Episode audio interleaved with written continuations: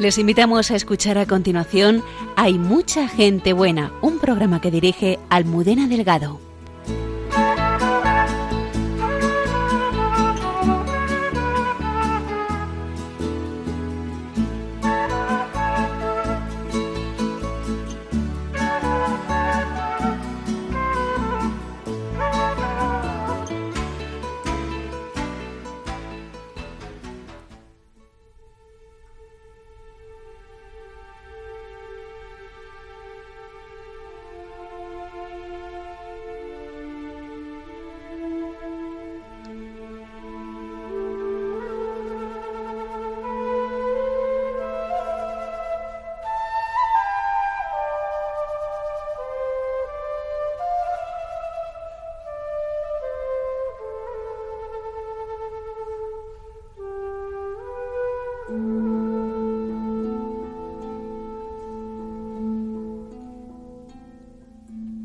No tienes que elegir nada. Has sido llamado. Has sido elegido. No necesitas nada. Se te necesita a ti. No tendrás que servir. Tú serás tomado para servir. No tienes que hacer planes. Tu plan está preparado desde hace ya tiempo. Todo lo que tienes que hacer es dejarlo todo y seguirle.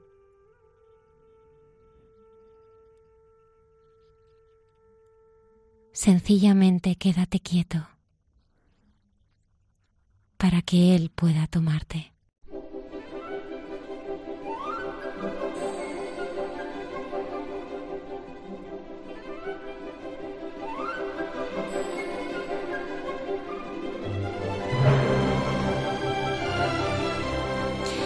Buenas noches, bienvenidos al programa Hay mucha gente buena. Eh, presento a todos los oyentes al equipo de excepción que esta noche me acompaña, Padre Javier Mairata. Hola, buenas noches, Almudena, y a todos los que nos escuchan. Especialmente vamos a saludar a nuestros oyentes de Irlanda que están celebrando, han empezado a celebrar San Patricio. Creo que te escucharemos a partir del, del día 19 de marzo en los ejercicios espirituales. Sí, el día 19 de marzo comienzan cuatro tandas de ejercicios que pues, se pueden escuchar a distintas horas. Eh, los que, por orden de horas, el primero son a las doce y media, que son los que voy a impartir yo, especialmente dirigidos a los enfermos y a las personas mayores. Luego a las seis de la tarde, los del Padre Santiago Boigues, que es el director del Secretariado de Espiritualidad de la Diócesis de Valencia.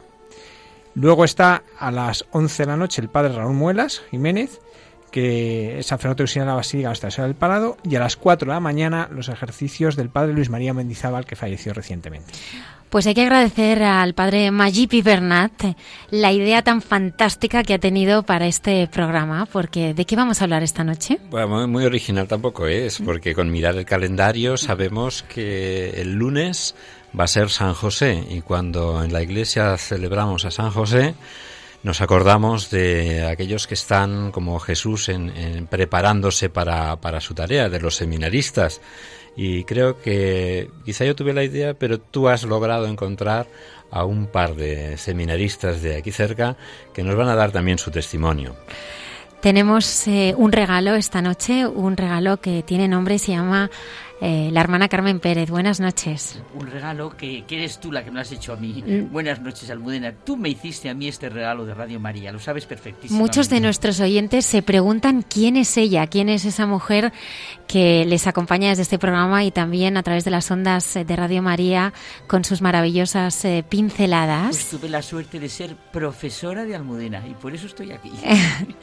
y acompañada también, eh, bueno, pues uno de esos veteranos que nos han acompañado durante toda la vida este programa José Manuel Palomeque. Buenas noches.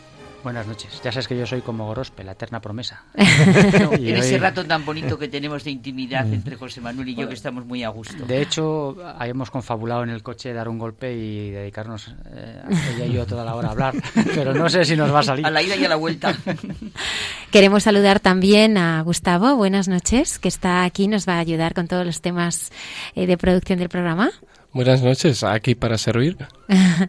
y Antonio, desde Control, haciendo que todo esto sea posible. Nuestros oyentes pueden contactarnos a través de redes, eh, Twitter, Facebook, Instagram, y hay mucha gente buena, arroba radiomaria.es, esa dirección de correo electrónico a la que nos eh, pueden contactar. Así que comenzamos.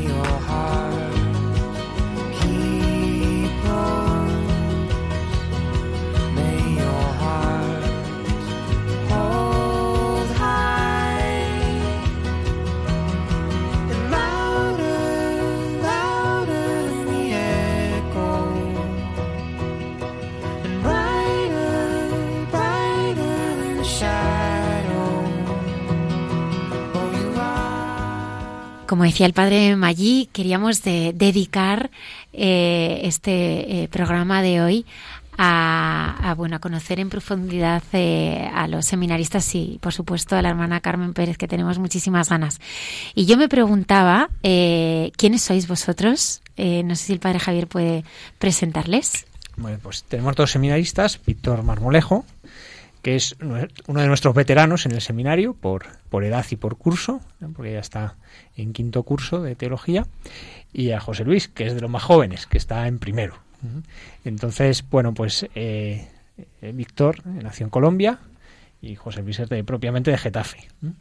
Y bueno, ellos están estudiando en el seminario de Getafe y bueno, pues vamos a conocer un poquito lo que es la vida de un seminarista, pero sobre todo a conocer sus vidas, ¿no? Yo siempre les lo digo que cuando en televisión sale un seminarista se pone un panoli vestido de hortera. ¿no? Generalmente es la, la, impresión que da, ¿no? Y la gente no imagina pues que son chicos, pues cada uno con sus circunstancias, pero chicos que viven el día de hoy y que Dios les ha llamado en medias circunstancias, de un tipo, de otro, pero que son chicos normales a los que Dios les ha llamado y eso les hace excepcionales. Javier, no sabes la impresión que hace cuando llegan a la parroquia vuestros cinco seminaristas de este año, salen a verles y son, ellos son la alegría cuando llegan a la parroquia de verdad, ¿qué se comunica? ¿Qué comunica una vocación o qué comunica un testigo? Porque llegan estos chicos, cinco, los cinco que llegan allí a la parroquia, y es que se conmueven todos los que están en la parroquia, la gente que está ayudando allí de Cáritas o que entra o que sale, a verles y a saludarles. Y el miércoles que no los ven es que salen a verles.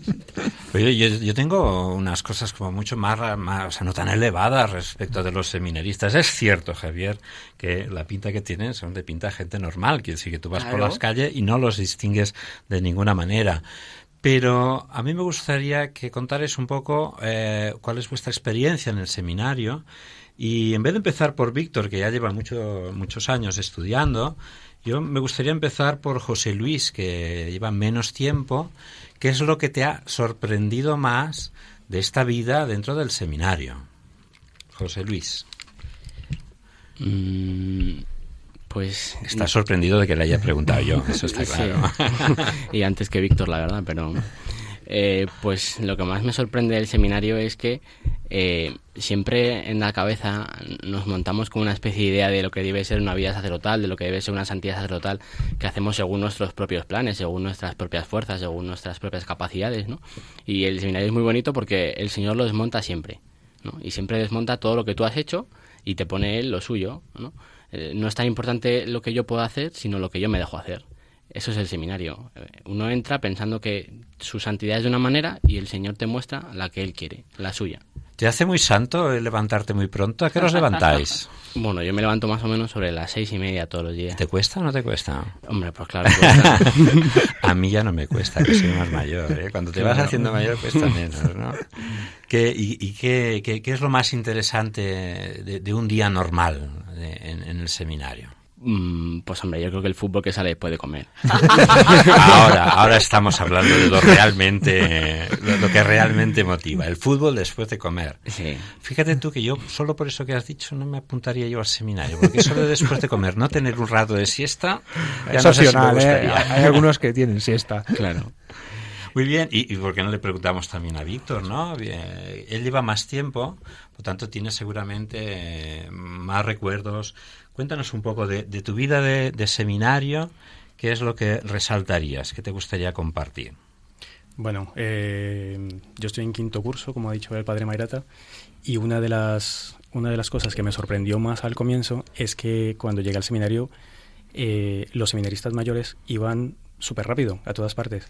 Y poco a poco me, he ido dando cuenta que es porque o sea, la vida es tan exigente en el seminario que al final tienes que irte organizando el horario de tal manera que de lo contrario no, no habría tiempo para nada. Y comparto completamente lo que dice lo que dice José Luis. O sea em, poco a poco te vas dando cuenta de que no es el sueño que tú tenías no era la idea que tú tenías acerca de la santidad sino lo que Dios quiere hacer contigo. Y sencillamente es dejarte llevar. Que pronto habéis descubierto que nuestros planes no son los planes de Dios que nuestras medidas no son las medidas de Dios. Lo habéis descubierto muy pronto. Y las suyas nos superan infinitamente. Eh, yo solo ya con lo que me estáis comentando, eh, yo ya siento un poco también de estrés. Ya primero que me quiten la siesta. Y después has dicho que es una jornada como muy, muy densa, ¿no? ¿Nos puedes sintetizar un poquito qué hacéis desde, ya nos lo ha dicho José Luis, desde las seis y media de la mañana hasta que volvéis a la, habitación y apagáis las luces, más o menos, a grandes rasgos. ¿Cuál es la vida de un día normal, un día laborable de un seminarista? Eh, mira, por la mañana hay que estar a las 7 y 20 de la mañana para hacer laudes. Eh, después de eso, bueno, tenemos el desayuno, mm, salir a, San Damaso para, para, vamos, para la formación, para ir a la, universidad en Madrid. Eh, allí estamos más o menos hasta las 2 de la tarde. A las 2 y media eh, hemos regresado al seminario. A, las 2 y media hasta las 3 y media tenemos la comida. Allí tenemos de 3 y media a 4 y media una hora libre, que es básicamente para es la de la, siesta. Es, el momento de la siesta. En mi caso sería la siesta. O en, el momento, en el caso de José Lu es el fútbol. Eh, después de eso tenemos de 4 y media a 7 y media estudio. De 7 y media a 8 tenemos un ratito de merienda a las 8 tenemos la misa, a las 9, de 9 a 10 tenemos la oración, después de eso tenemos la cena, después de eso a las 11 tenemos completas y, ya está. Un día bastante completito. Sí, luego, bueno, luego el sábado y el domingo cambiáis un poco, ¿no? Ah, Bueno, vais a clase y también eh, colaboráis de alguna manera en la pastoral de la diócesis. Eh, sí, gracias a Dios el Señor dispone medios para formar nuestro corazón y para ir formando pues, ¿no? los sentimientos de, buen pastor. Y pues todos los seminaristas, excepto los más pequeños, los de propéutico, vamos los viernes y los domingos a ayudar a las parroquias por la tarde los viernes y los domingos pues más o menos hasta mediodía y allí pues lo más importante no es llevar grupos ¿no? y hacer muchas cosas que está muy bien y es un desahogo para el párroco sino pues ir formando en el corazón del seminarista pues un poco los sentimientos del buen pastor ¿no? el, ir formando en nosotros pues la caridad pastoral que es lo que en el, en el fondo a lo que el Señor nos llama y lo que y lo que vamos a dar al mundo Perdón un momento a mí me ha conmovido, perdón que interrumpa, eh, he tenido el gran regalo, el gran don que no me había pasado en mi vida, de poder un granito de arena colaborar con el seminario de Getafe y me vienen, el año pasado me vino José Lu, vienen, a, vienen de Getafe aquí a Madrid a que estemos una hora eh, pues sobre el pensamiento, sobre comentarios. Y yo necesito, necesito decirlo y me alegro muchísimo de decirlo en el micro. Verdaderamente a mi edad, que nos estábamos riendo de mi edad, pues vivir es aprender. Y yo nunca había dado clase a seminaristas. Bueno, he dado clases, estar un rato así con seminaristas.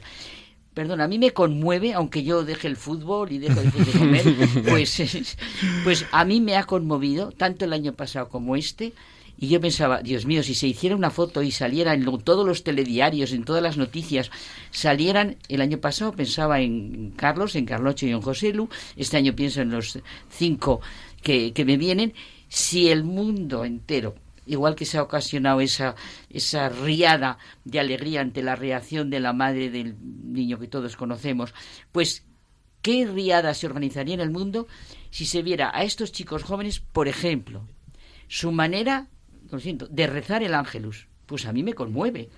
A mí es que me conmueve la manera de estar, la manera de empezar, y tanto el año pasado como esta. Y lo mismo, el cómo siente la necesidad, después que hemos acabado, es poner de pie la necesidad de dar gracias. Y otra cosa que me conmueve, que a mí siempre pienso que el cristianismo es, es la actitud que tenéis de, de respeto, de saber mirar a las personas, algo que es lo que comunica el encuentro con Cristo, que transforma así la vida, que desde que empiezan se nota algo. Eso lo notaréis vosotros muchísimo. Si salieran estos jóvenes por ahí, no la que se armaba. Eh, ha soltado una palabra que, claro, nosotros la manejamos con soltura, que es propedéutico, ah, que la mayoría de la gente no sabrá de qué estamos hablando. Yo digo, ay Dios mío, que nos escuche alguien lo que van a pensar estamos aquí diciendo. Es que si llevamos en el seminario, como nos llega propedéutico, se le echa uno, porque antes la humanidad es propedéutico. Oye, luego nos cuentas más de esas palabras raras que usáis en el seminario, luego vas pensando y me las vas diciendo. ¿Propedéutico qué es eso? No, pues no me voy a tirar un triple etimológico porque no sé de dónde viene, pero eh, es el primer curso que haces en el seminario, que antes se llamaba Humanidades, pero desde la ratio, que es un documento que... Mira, otra palabra. Bueno, a ver, vamos a ver. Un, documento que más o menos rige la formación en los seminarios, pues lo implanta ya desde este año obligatorio. Y es el primer año que haces en el seminario, que, bueno, pues que no, no eres como los demás seminaristas, pero eres seminarista, ¿no? Sí, que es bueno, Javier, que es formador, sabrá mejor decirlo que yo. Sí, es, es algo que, que, había en algunos seminarios, sobre todo en Hispanoamérica, y que ahora ya es para toda la iglesia, que es empezar el seminario un curso de preparación, ¿no? De, para luego bueno continuar ya de estudiar filosofía teología pero sobre todo es un curso que busca primero poner bases no bases por ejemplo de estudiar el catecismo bases espirituales bases humanas no entonces es un curso muy interesante que normalmente se hace en varios sitios internos del seminario con distintas formas de formación no nosotros en el seminario pues uno eh, también estudia aspectos de filosofía del pensamiento algunos van con la hermana Carmen. Luego también, por ejemplo, ellos el viernes en vez de una parroquia ayudan unos en una residencia de ancianos y otros en una residencia de minusválidos. que es un curso que busca ir formando las actitudes pues para luego ya empezar a estudiar filosofía y teología pues con más profundidad. ¿no? Y bueno, pues eh, ¿tú cómo valorarías el curso propéutico? Tú lo has hecho. Tú eres de los pioneros en España de hacerlo. Hay muy pocos que lo han hecho. Claro, creo que no lo definiría mejor que usted, don Javier, la verdad. Eh, pues hombre, yo lo definiría como pues como un año de de contacto, como un año de, de empezar a conocer, como un año de, de ser consciente de lo que has, de, a lo que estoy llamado, de ser consciente de del que el futuro que me espera y de que la formación que me espera va a ser apasionante y flipante. ¿Y estás contento? Oye, ¿por qué no le preguntas por la palabra flipante? Esa quizá ah, tenemos aquí todavía a, a Víctor eh, a, mí me ha llamado la atención de que dicen que eres colombiano, que estás aquí en, Getafe. ¿Cómo es esa historia? Eh, bueno, el tema es que cuando terminé la universidad eh, allí en Colombia, era más o menos el año 2000 y, se me presentó la oportunidad de, venir a España. En ese momento no tenía planteado por ninguna parte el, tema de la vocación y venía básicamente con, con expectativas laborales. Eh, yo allí había estudiado publicidad y, eh, en ese momento eh, el mercado laboral español estaba en pleno auge. Eh, así que nada, mm, llegué a España y, a partir de ahí el señor empezó todo un trabajo, de mm, reorganización de mi vida, hasta que por fin reconocí que lo que el Señor quería de mí era, eh, pues eso, la entrega en el sacerdocio. Oye, has dicho una cosa al principio, perdón, que es que me ha dejado todavía conmovida y ya te la he preguntado. Em, dijiste, cuando hablabas de las canciones, que hay cosas que no tienen tiempo, que no tienen... Eh, son eternas. Hay cosas cuando los contempla. Eso, ¿tú cómo lo sientes por dentro? Porque es verdad, es cómo se vive esa juventud de lo eterno. ¿Tú qué has vivido con esa expresión que has dicho que te ha salido del corazón? Pues hermana, que hay ciertas cosas que son de tan, de tan, de, tan grande valor que son eternas, que son cosas que no se pueden, vamos, que, que las... No tienen época. Que no tienen época, que las disfrutas ahora o las disfrutas con... que la belleza en sí misma es... No acabas de No, no acabas de, de, disfrutarlo, siempre estás, pues... Ojalá vivamos así nuestra vocación, ¿verdad? Sí. Víctor, antes en España se decía hacer las Américas aquellos que iban a buscar fortuna América. Tú viniste a España buscando fortuna. No sé si se dice hacer las Españas, pero ¿y qué es lo que te encuentras? Tú vendrías aquí pensando que te ibas a comer el mundo y que te encontraste. Pues eh, me encontré que, mm, vamos, yo estudié, como lo, como lo dije antes, había estudiado publicidad, pero eh, lo mismo que yo eh, mm, sabía hacer o lo que yo creía que era mi vida, había el, mercado, el mercado español era muy competitivo y a los pocos meses me encontré pues eh, básicamente viviendo de caridad. O sea, no eh, me encontré realmente, realmente mal.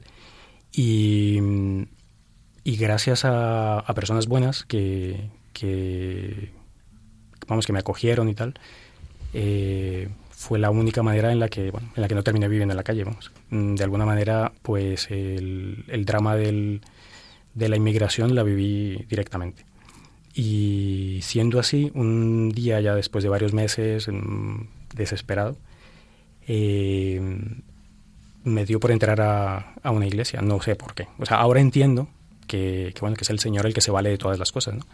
Pero en ese momento no, sencillamente era, pues mira, eh, no me queda otra, vamos a acercarnos a, a Dios. Y, y tengo que reconocer que en ese momento ni entendía los sacramentos, no entendía la misa y sencillamente me acerqué porque necesitaba un sitio tranquilo donde poder llorar y poder eh, desahogarme. Y, tengo que reconocer que, en el momento en el que en medio de la misa, de, esa misa, en particular es una iglesia que está en, la calle Bravo Murillo, por, cuatro caminos, no sé cómo se llama, y, y entré, empecé a hablar con él y empecé a abrirle el corazón y empecé como a, a, querer eh, contarle toda mi desesperación, todo mi agobio, todo mi...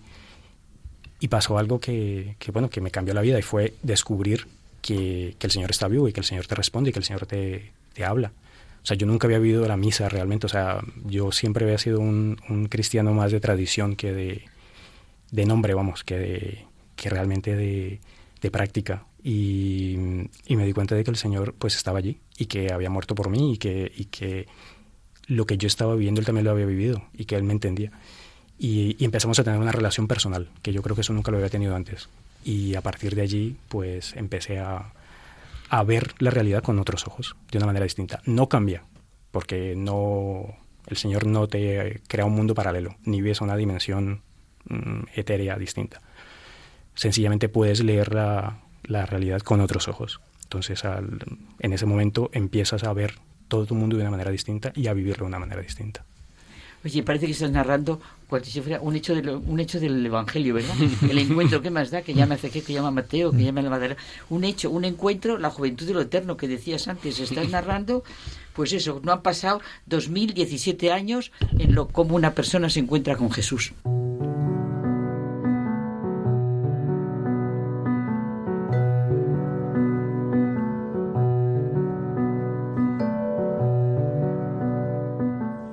Hay mucha gente buena. La madrugada del sábado con Almudena Delgado.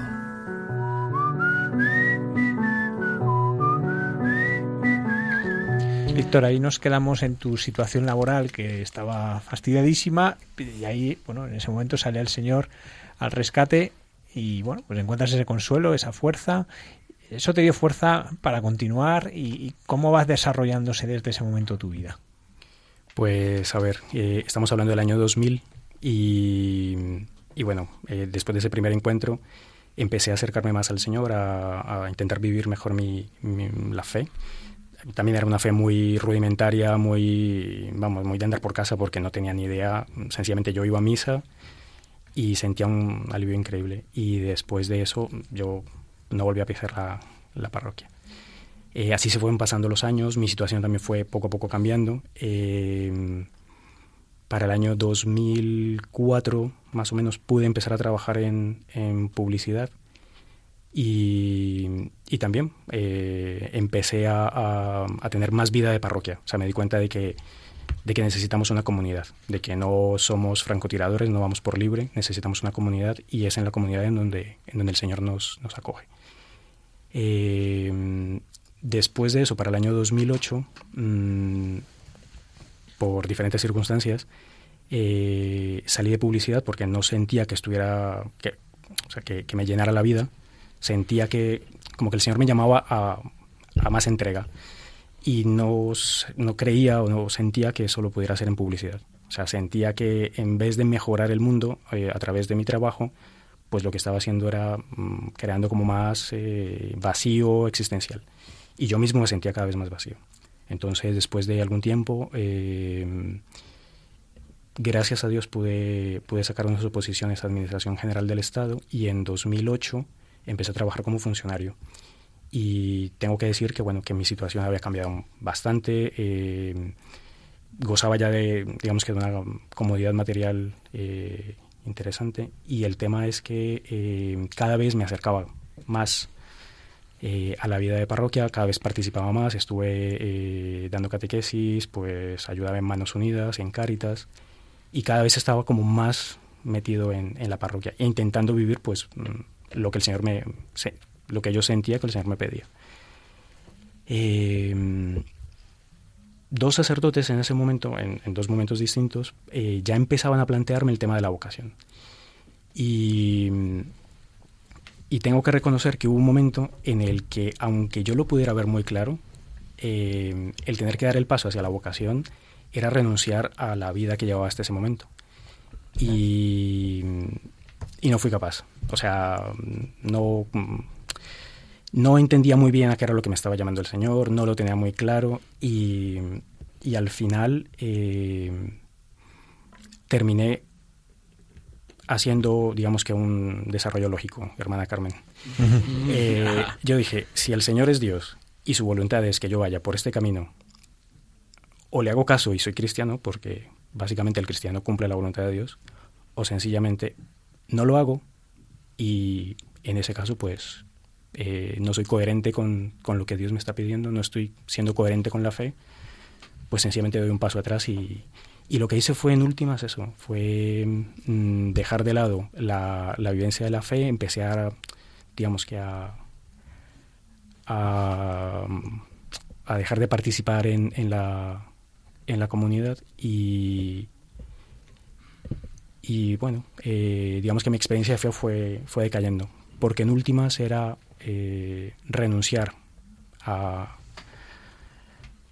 a la comunidad, a la comodidad que había ganado, a, la, a, las cosas que creía que para mí eran importantes y, y, lo que hice fue pues eso, dejar a Dios para, para aferrarme a las cuatro cositas que, creía que tenían valor. Me llama la atención que en un momento determinado, cuando, cuando tienes que, o sea, te, se te presenta un, un, doble camino, puedes tirar por un lado, tirar por el otro, me, ha dado la sensación de que te sentías libre para tirar por uno, o para tirar por otro, ¿no? O sea, que tenías dos opciones.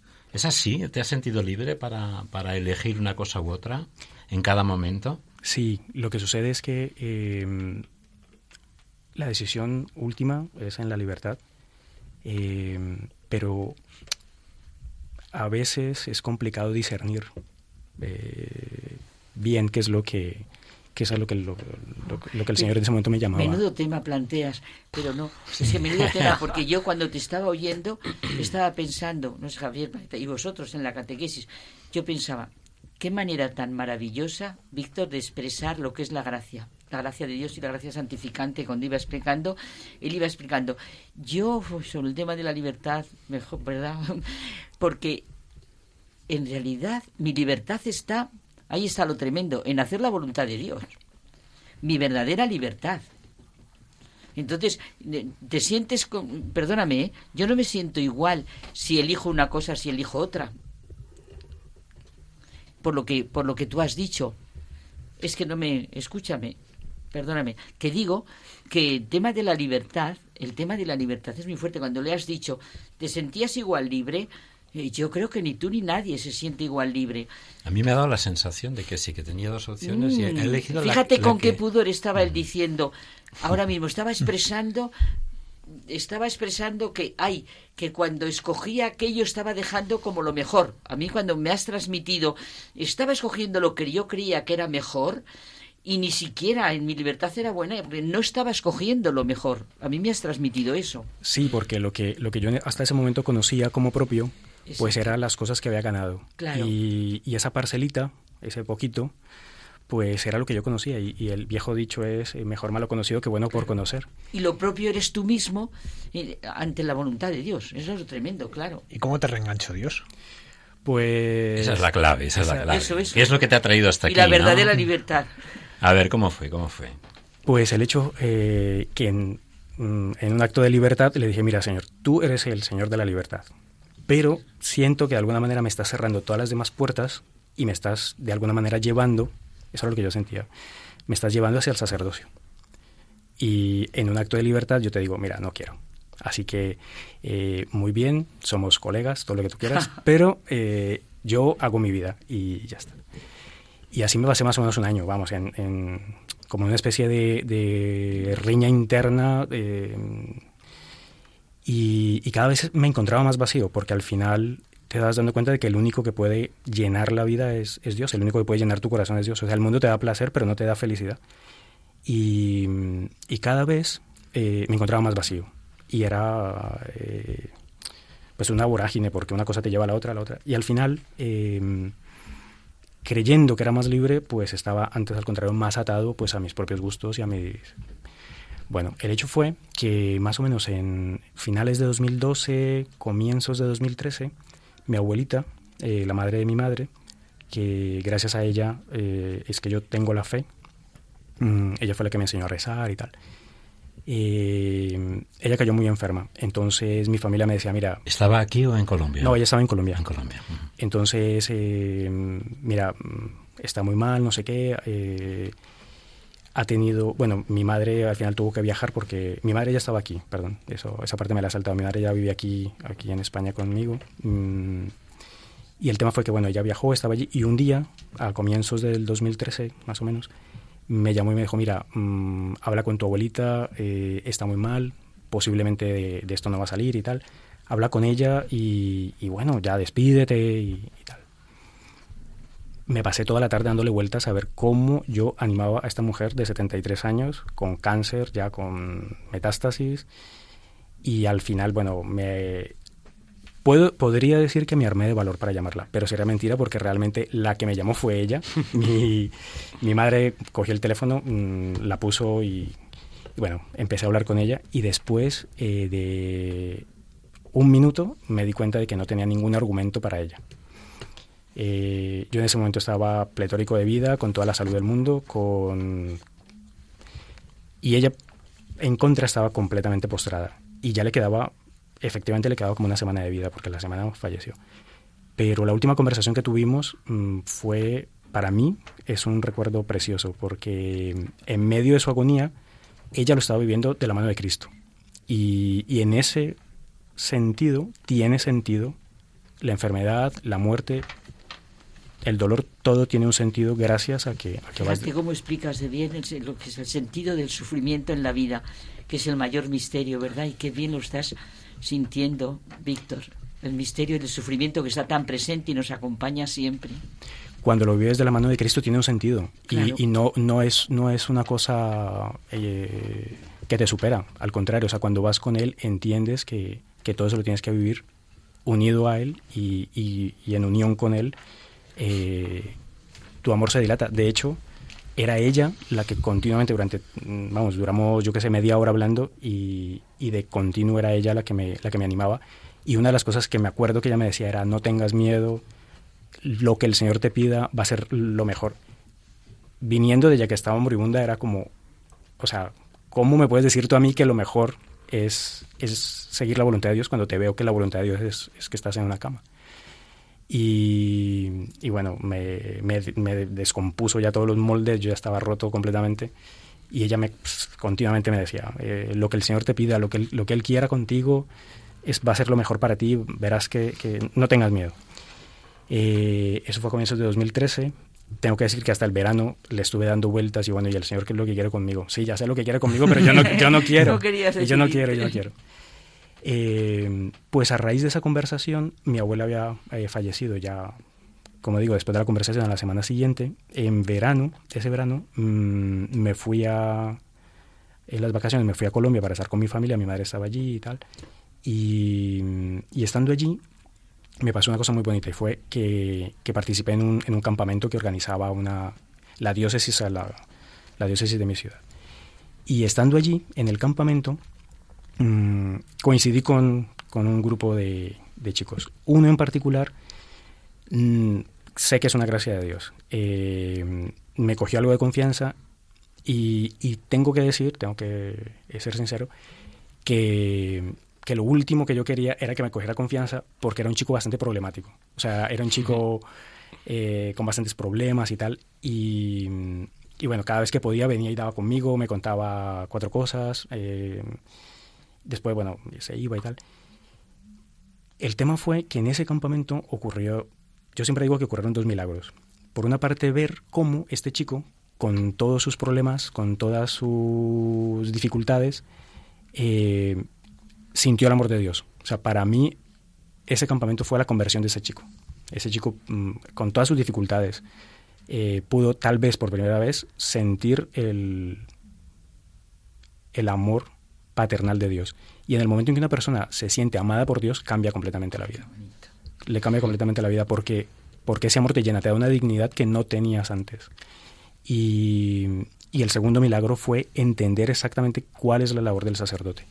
Entonces, en ese campamento era como si el Señor me estuviera diciendo, mira, a lo que yo te estoy invitando es a que otros chicos, igual que este, puedan conocerme.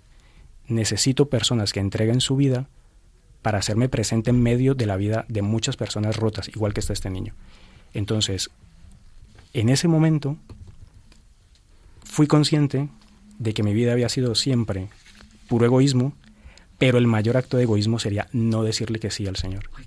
Y en ese momento fue cuando ya dije, mira, Señor, si esto es lo que tú quieres, eh, bienvenido sea, porque, porque ya no es solamente la salvación de otras personas, va a ser mi propia salvación. Este es el camino que tú tienes para, para mi propia salvación.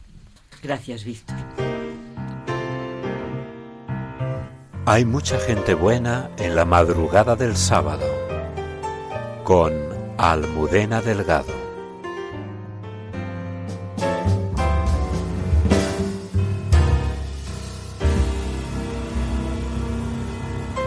En Radio María.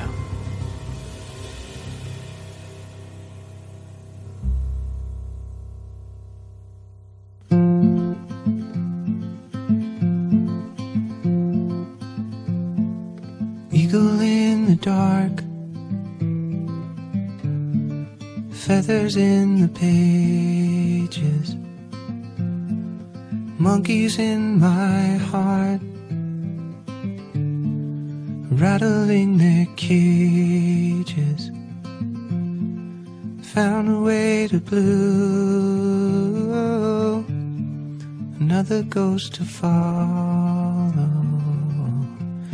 Said it's only up to you.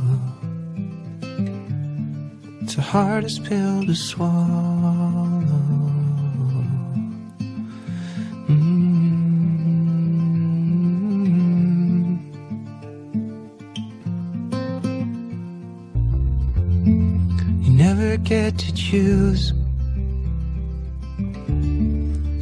On what they send you, and you know they're gonna use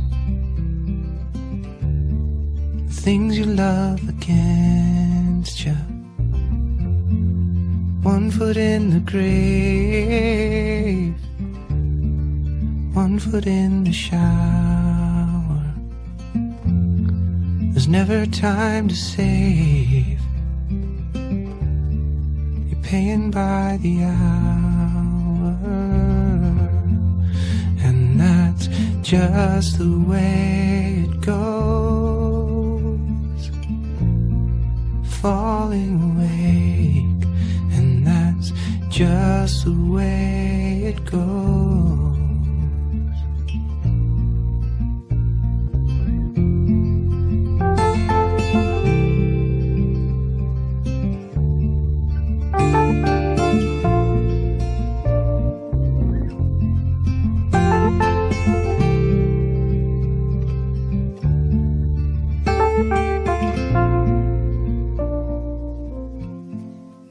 Through the bars,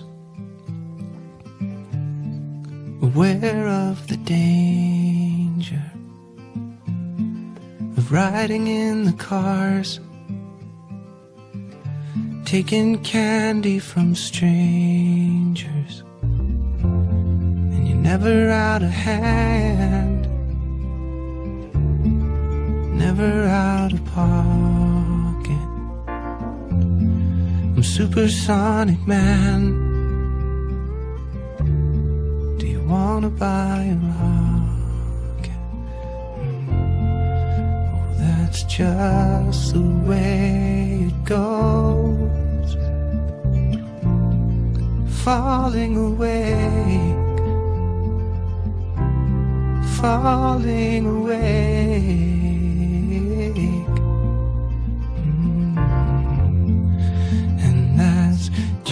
Just the way it goes.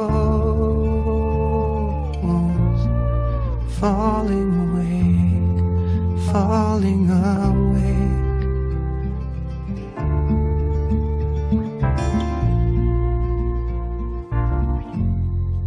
Eagle in the dark, feathers in the pages monkeys in my heart are rattling their cages. I could learn to play the game, could learn to run the hustle. If I only had the brains. The money or the money. Impresionados nos has dejado, Víctor, con el itinerario. Es en el que Dios ha ido marcando, te ha ido sugiriendo y te ha hecho llegar pues a, a una decisión desde tu libertad, ¿no? Pero está también aquí José Luis. Está José Luis, que por su aspecto no nos ha querido decir su edad todavía, ¿eh? pero es bastante más joven, lleva mucho. ¿Nos puedes decir la edad? 20 años. Joder, macho, qué bien. qué eh, fantástico. Mi bisnieto. con 20 años, con 20 años, ¿Cómo, ¿Cómo, ha sido el itinerario que te ha traído hasta, hasta el seminario? Me imagino que habrá habido también algunas circunstancias parecidas a las de Víctor, de, de, de sí, de no, de tal, de cual. ¿Cómo ha sido en tu, en tu caso esto? que será también mucho más Sí. breve porque no, te, no has tenido Hombre, recorrido, es que ¿no? Casualmente el tiempo que lleva Víctor en España es lo que llevo yo viviendo, más o menos, ¿no? Entonces, pues claro, Está buenísimo. hablamos de, de un tiempo pues bastante más corto comparado con el tuyo, pero eh, siempre Cuéntanos un poquito, la, la- la- la- eh, ¿qué es lo que te ha ido llevando, empujando hacia esto? ¿Y cuándo dijiste, eh, qué, qué fue lo que te hizo decir, oye, me voy a decidirte por ir al seminario?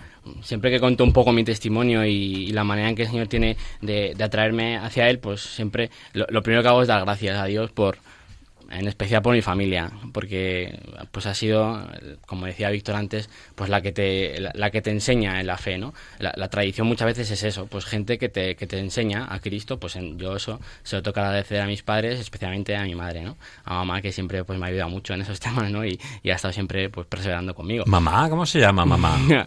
Se llamaba María del Mar, bueno, Mar. María del Mar. O sea, no se debió sorprender nada de que fueras, ¿no? No, no. De que dijeras, mira, mamá, María del Mar, ¿no? Claro. Me quiero ir al seminario. Eh, a ver, Hola. Hola. ¿Hay alguien ahí? Hola, mamá.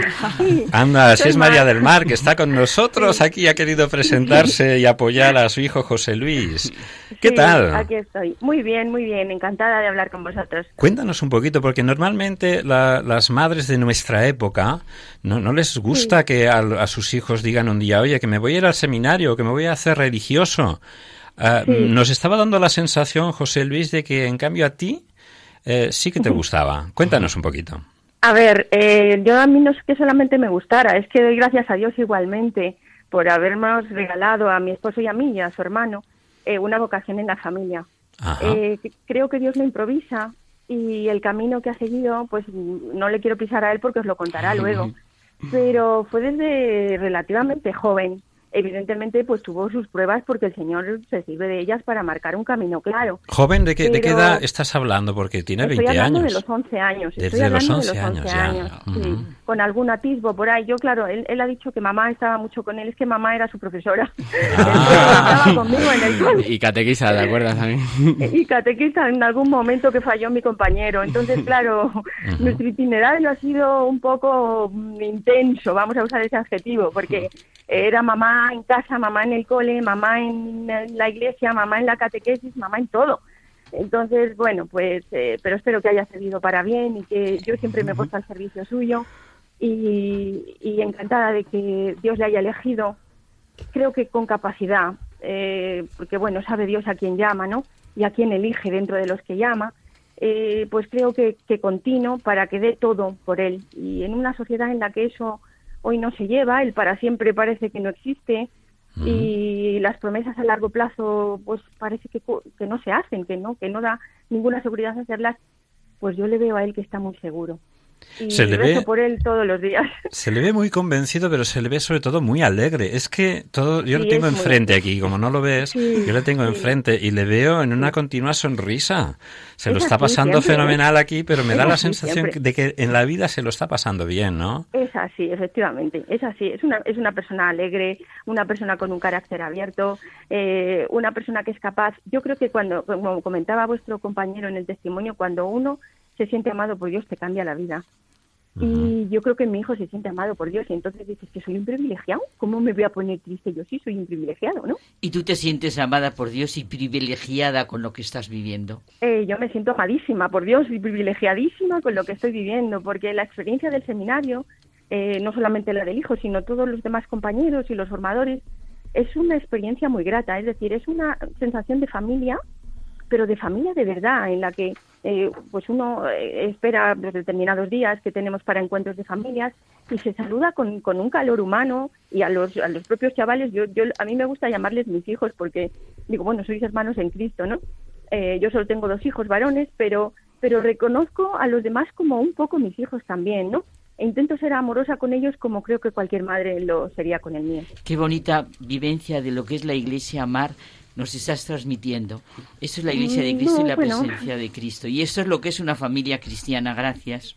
Nada, nada, por Dios. Mar, eh, Sí. ¿qué- ¿cómo ha cambiado tu relación con el Señor desde que José Luis está en el seminario? Mi relación con el Señor, bueno. Hay muchas eh, madres que se sentirían enfadadísimas. Oigan, me no, llevas no, al hijo. no. Pero no es el caso, ¿no? No, no, no, hombre, se le echa de menos, lógicamente, ¿eh? eso es una realidad, porque es la primera vez que una se separa de él, digamos, a, a lo largo de bastantes días. Pero compensa el saber lo que está haciendo y por quién lo hace. Es, es es- lo hace por él con mayúsculas, consecuentemente yo no puedo pedir más. Eh, en cuanto a la pregunta que me hacéis, mm, ¿mi relación con el Señor ha cambiado? Mm, casi me atrevería a decir que no. Lo que se ha hecho es más de compartir y de decir, Señor, si me permitís la frase, por Dios, aquí tienes a mi hijo, que es tu hijo también, y tú lo has querido. Tú me lo regalaste. Yo siempre digo que a mí Dios me ha hecho tres regalos. El primero, mi esposo, con el que fui capaz de formar una familia, y después mis dos hijos. Consecuentemente, son de Dios, y si uno lo ha querido para él y lo ha elegido, qué mayor honor me cabe esperar a mí, ¿no? Mar, has estado hablando todo el rato y en cambio has tenido a José Luis que le gusta hablar, también me consta. Pero silencio. admirado escuchando de nuevo así, madre. Me, me gustaría No, que no. ahora José Luis te dijera algo a ti Sí, y, y bueno. eso fuera un poco la despedida de esta llamada. ¿Qué le dirías tú a tu madre que que ha estado ahí durante estos 20 años y que te dice estas cosas tan bonitas como acabamos de escuchar y a modo de despedida. Bueno, pues eh, siempre lo sabe que cuando nos enfadábamos porque me regañabas y eso. Ah, pues te- también. Te, decía que cuando, que cuando tuviese 18 años me iba de esta casa. Y, Y te has ido, y casi. así ha te sido, ¿no? ido. Casi, casi. Y bueno, pues cuando me voy de casa, pues me fui, ya sabes, con lo opuesto, ¿no? Y, y me fui por, lo- por lo, con, lo, con lo mejor que me has dado, que, que ha sido pues poder conocer al Señor y, y poder pues ver en ti que, que el Señor pues merece la, la pena entregar la vida por Él, ¿no? Y, y yo que mi única palabra es pues, decirte gracias, ¿no? Por, por tantas cosas que... La, no sé, la- es que- la- la- la última palabra es gracias, Gracias, ¿no? y el último Nada. gesto, un beso. Un beso. Así, ¿no? Un beso. Muy Y bien. gratitud muy por bien. parte de todos nosotros, Mar. Muchas gracias Nada. por intervenir en este, en Nada, este programa y por tu testimonio. encantada. Nada, muchísimas gracias.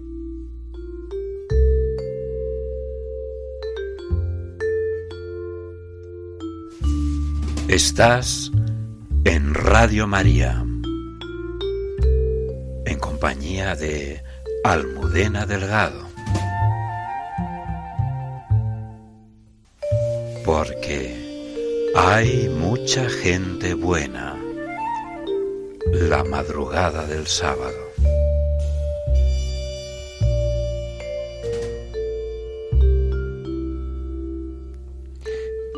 Estamos viendo dos vocaciones muy distintas, ¿no? La, de- la de Víctor, ya en su vida adulta, después de muchas vicisitudes en la vida. La tuya, José Luis, que ya con 11 años empiezas a saber que el Señor te llama. A ti, ¿qué es luego lo que más te ha ayudado, aparte de tu familia, que, ha- que te ha ayudado, que te ha dado como el empujón definitivo en esta, en esta relación con el Señor? Que es Eh, Pues, mi madre hizo 11 años, pero yo creo que eran un poco menos, porque eh, yo tuve la suerte de, de hacer la comunión con mi hermano, porque mi hermano solo me lleva un año, entonces pedimos permiso al párroco para que me dejara hacer la comunión con él. Entonces, desde que yo ya recibí al Señor por primera vez, ya como que había en mi corazón el Señor suscitaba como una especie de atracción que tampoco se puede explicar mucho, ¿no? Y un niño de 8, 9 años, 10, pues no entiende, ¿no? Pero, pero tampoco hace falta entenderla intelectualmente, porque tu corazón se pega a eso y quieres más de eso, ¿no? Y, y a mí, gracias a Dios, el Señor me lo dejó meridianamente claro, ¿no? Que quería que fuese sacerdote. Eh, y yo estaba convencido y contento de que el Señor me llamase a eso y privilegiado, como decía antes mi madre también. Y, y veía que eso era pues una especie de, de- de- pues como que era el sentido de mi vida y la felicidad y la manera que yo tenía de desgastarme y de estar en este mundo con un sentido pleno. Pero claro, el Señor también pone pruebas y las pruebas pues a uno le marcan y le fortalecen. ¿Te marcan? Pues porque esto es muy bonito decir que con ocho años, con nueve, pero hay una etapa que se llama adolescencia que tienes que vivir, ¿no? Y hay una etapa que se llama pubertad en la que empiezas a tener cambios en toda tu existencia, ¿no? Empezando pues por tu manera de ser, por tu manera de, de pensar, por tu manera de, por tu manera incluso anatómica en tu cuerpo, ¿no? Tu cuerpo empieza a cambiar. Entonces descubres que te gustan las chicas. Y claro, pues cuando pasa eso dices, pero vamos a ver, a mí el señor me está llevando a ser cura y me gusta la chica, ¿qué hacemos? ¿No? ¿Qué hacemos si, si me gusta mucho una chica y el señor me llama a ser cura? No entra en la cabeza de un niño eso. Es decir, pues el señor le quiero y me quiere, pero ¿qué hago con este género que se me presenta ahora? Porque antes no lo conocía, yo era muy de amigos pues con mi pandilla y se acabó, no entraba nadie ni vamos, y una chica menos, ¿no? Y claro, descubres que una chica te gusta y dices, "Mm, madre del amor hermoso, ¿qué hago ahora? ¿No? ¿Qué hago ahora con esto? Entonces automáticamente piensas, dice, bueno, el Señor se ha equivocado conmigo, no me llamaba a ser cura, yo me lo he imaginado y bueno, eso ha sido porque mis padres me han educado en eso y, y- y mis padres han determinado lo que es mi vocación.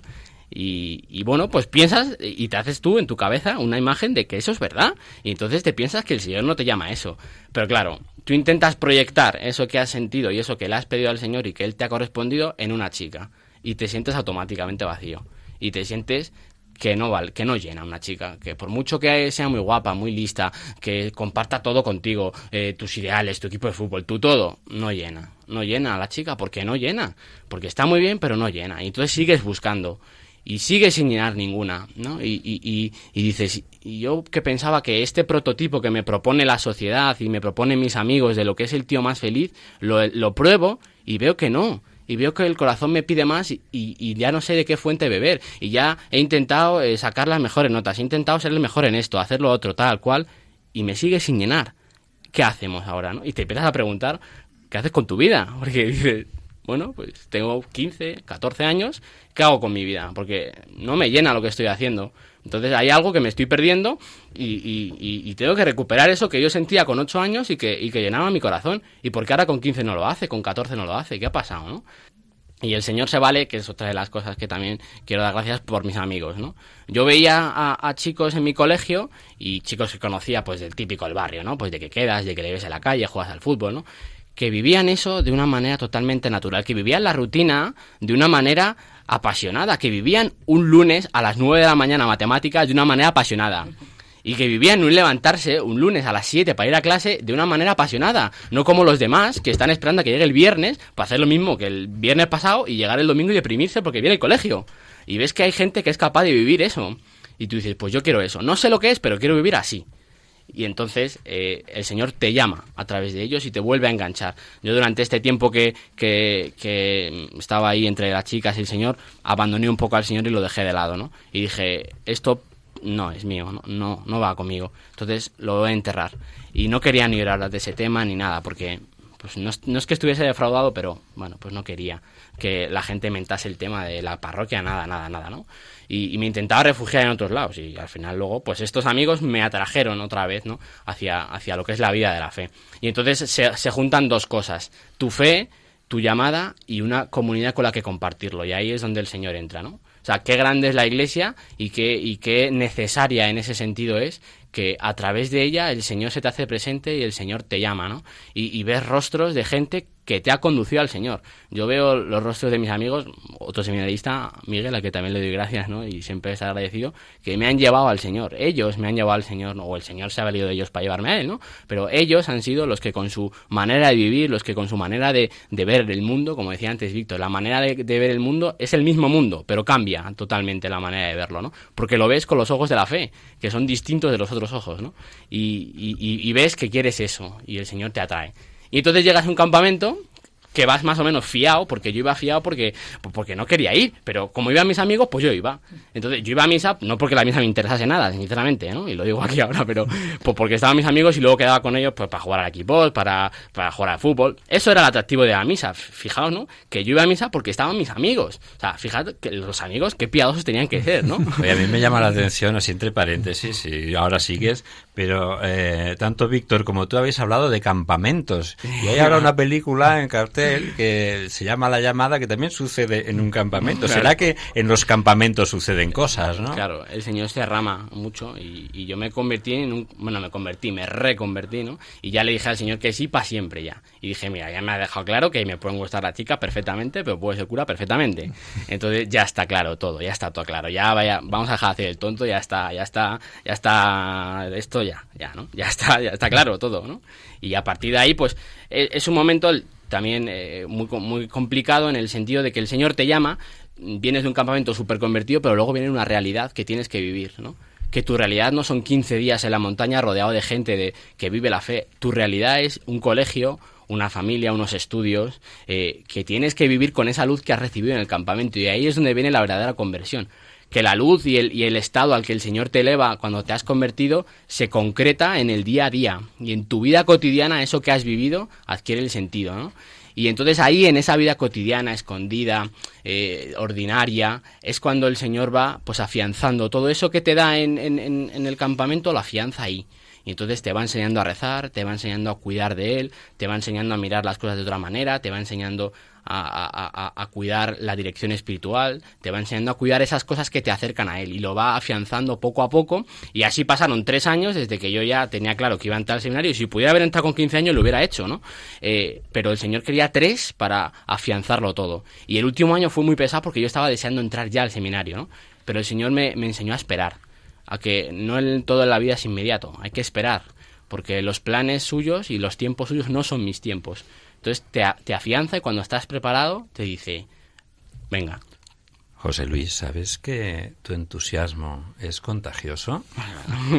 No, de verdad, de verdad, ¿eh? hablas con un entusiasmo, con unas ganas, es contagioso. Pero bueno, vamos a ver, yo quiero constatar ahora mismo ya vamos a dejar. Estáis en formación. Me imagino que manejaréis bien un poco los temas de la Biblia, ¿no? No, Víctor, tú más, ¿eh? Víctor, No todavía está en filosofía. pero bueno. Entonces, se nos ha ocurrido así ahora, estamos ya llegando a la mitad del programa, a la una de la madrugada. Estamos, eh, queremos proponeros un pequeño concurso. Un concurso hecho a partir de adivinanzas, adivinanzas bíblicas, normalmente con un poco de, de- de verso.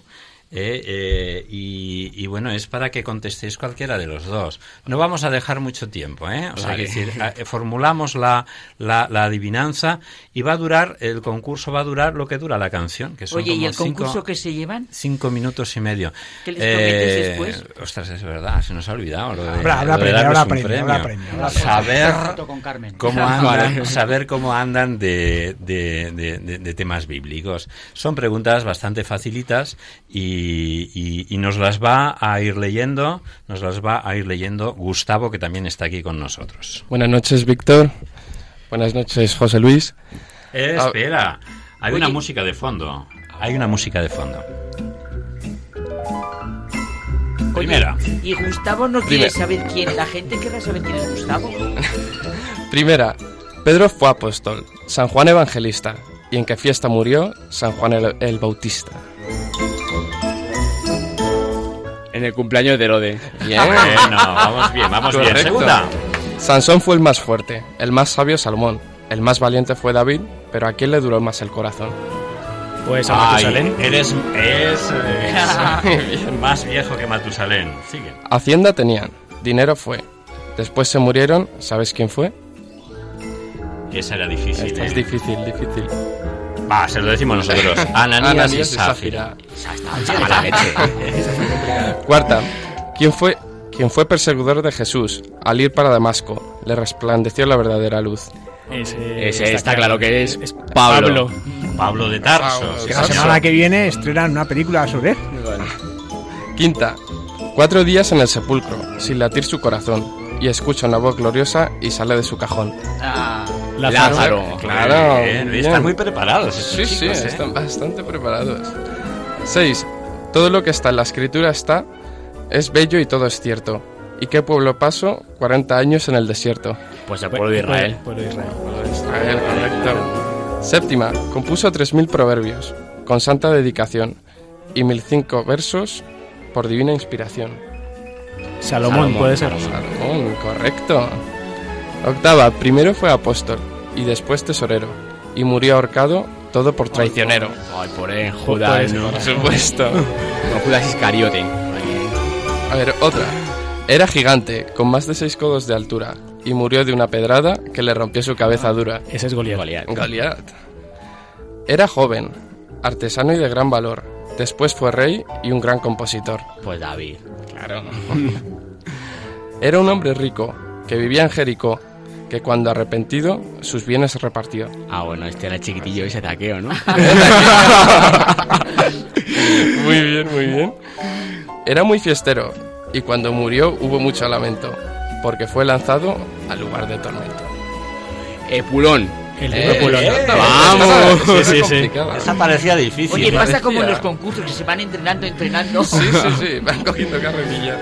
Era príncipe de publicanos, pero bajó de estatura. Ansiaba ver a Jesús, aunque fuera de las alturas. Muy bien. Ah, os digo, un otro se lo deja al uno al otro, decirlo. Taqueo otra vez. Es exacto, correcto. Claro. La venía con truco. Era pobre y mendigaba pan, y cuando murió lo llevaron en el seno de Abraham. Este era- Lázaro. Lázaro, Lázaro, eso es, eso es. ¿Quién escuchó la voz de Dios? Cuando la zarza ardía e inmediatamente obedeció porque el mandato urgía. Hombre, Mo- Moisés. Moisés. A coro lo han dicho. Tendían mantos y ramos las gentes por el camino, más quien montaba el orejudo pollino. Jesús. Jesús. Por supuestísimo. Hombre. Domingo de Ramos de los ejercicios. En el estanque de Bethsada, un milagro sucedió. No fue el ángel, no fue el agua, fue Jesús quien lo realizó. El paralítico, Paralítico. que llevaba Paralítico. 38 años Ah, sí, en la sí. piscina. Claro que lo escuchamos el martes. El martes, el martes. Reciente. Y por último, A ver. en la 18, un hombre estaba en la cárcel y la iglesia hacía oración. Y un ángel enviado del cielo le sacó de la prisión. Pedro. Pedro. Muy había, que bien, verlos, muy bien, oye, la había que verlos a los dos ponerse de acuerdo y decir juntos. La Pedro. batería de preguntas merece cuanto menos un aplauso.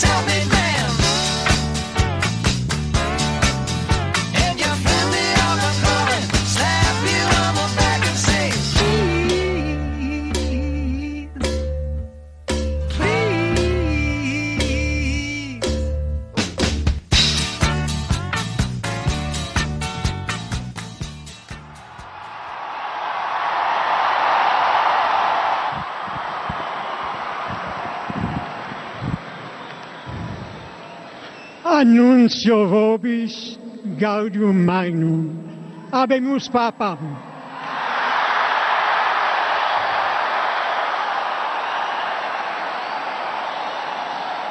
Eminentissimum ac reverendissimum Dominum, Dominum Georgium Marium, Sancte Romani Ecclesiae Cardinalem Bergoglio.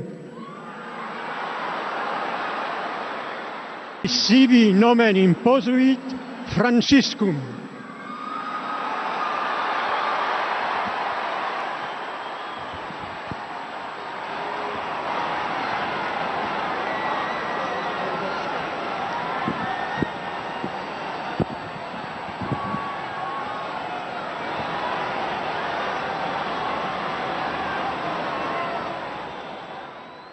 Todos eh, recordaremos, aunque no hayamos presentado el audio, algo que sucedió, esta semana lo recordábamos, hace cinco años.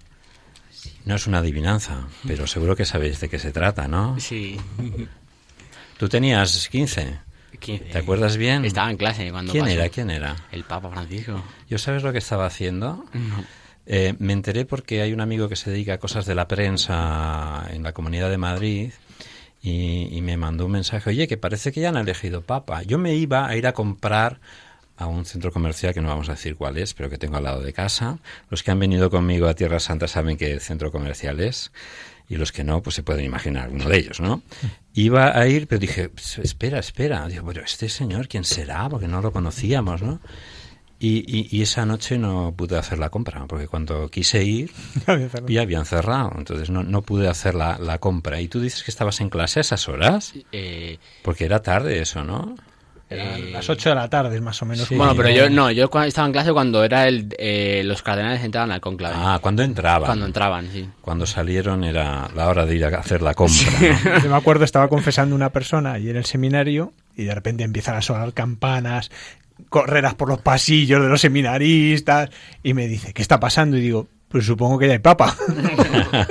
Lógicamente. Pasa luego sí. tardó mucho en salir. Eso fue el, tema que tardó bastante, por eso te pasaría eso, que dices, bueno, va a salir ya. Sí, estamos esperando a ver qué pasaba, Tardó a ver quién bastante, sería. tardó bastante en salir. y- a ver qué cara hacía y a ver, eh, sobre todo, a ver qué cosas decía. Y, y- y con las cosas que dijo, con las cosas que dijo, yo, si se me puede, si se puede decir así, quedé enamorado de esa persona que acababa de conocer. Y vamos a recordar algunas de las cosas, o sea, lo que sucedió, pues un rato después del anuncio del Papa. Fratelli e sorelle. Buonasera.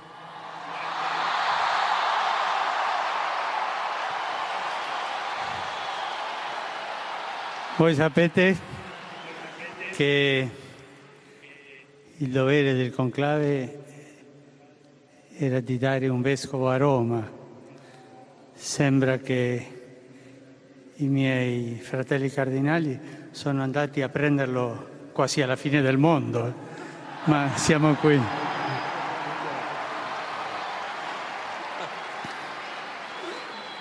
Vi ringrazio l'accoglienza, la comunità diocesana di Roma, al suo vescovo. Grazie. E prima di tutto, prima di tutto vorrei fare una preghiera per il nostro vescovo emerito, Benedetto XVI.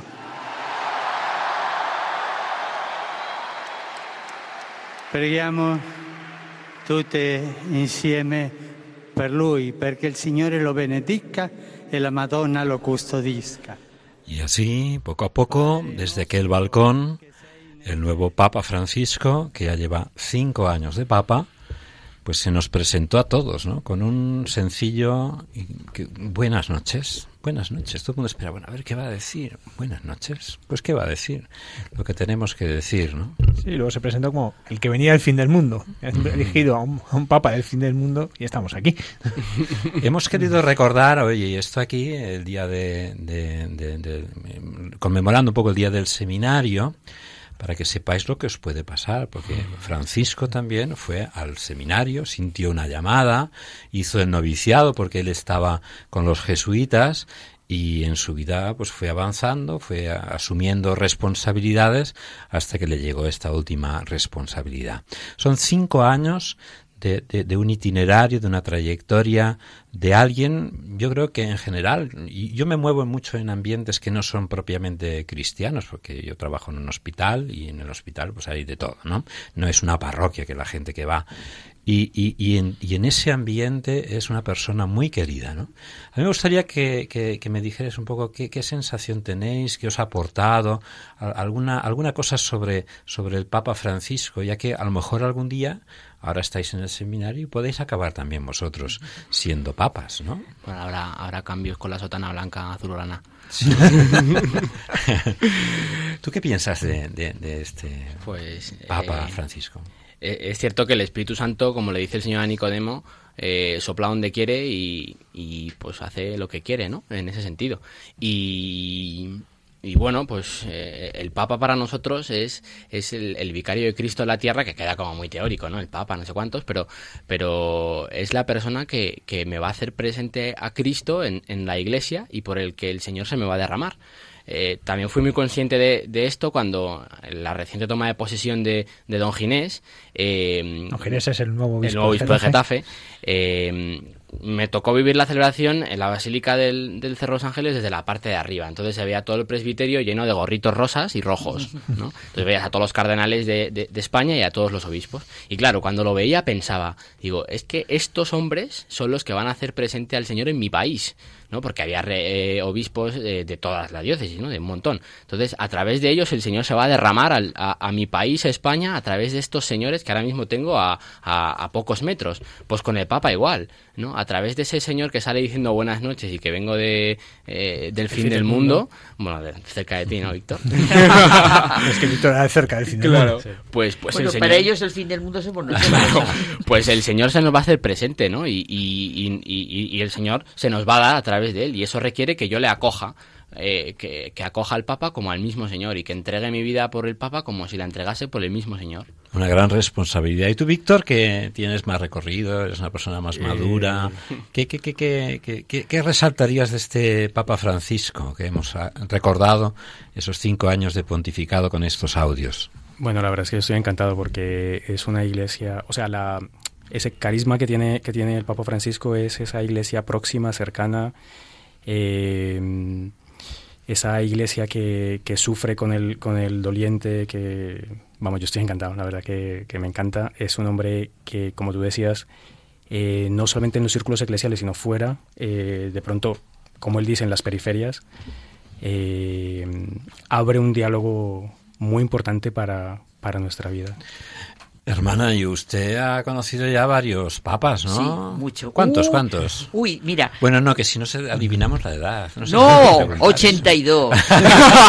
Me da exactamente igual. 82 papas ha conocido. No, no, no, 82 años. Ah, ah, perdón, No perdón, me perdón, quites perdón. ni uno. Perdón, perdón, No, perdón. Pues yo el primero que conocí, es, es muy bonita la vivencia que yo tengo del Papa, la verdad. No solo del Papa Francisco, sino de todos los papas que he tenido. Yo tengo que comprender que he vivido una época riquísima para la Iglesia y que te hacen sentir que no hay cristianismo sin iglesia ni iglesia sin cristianismo.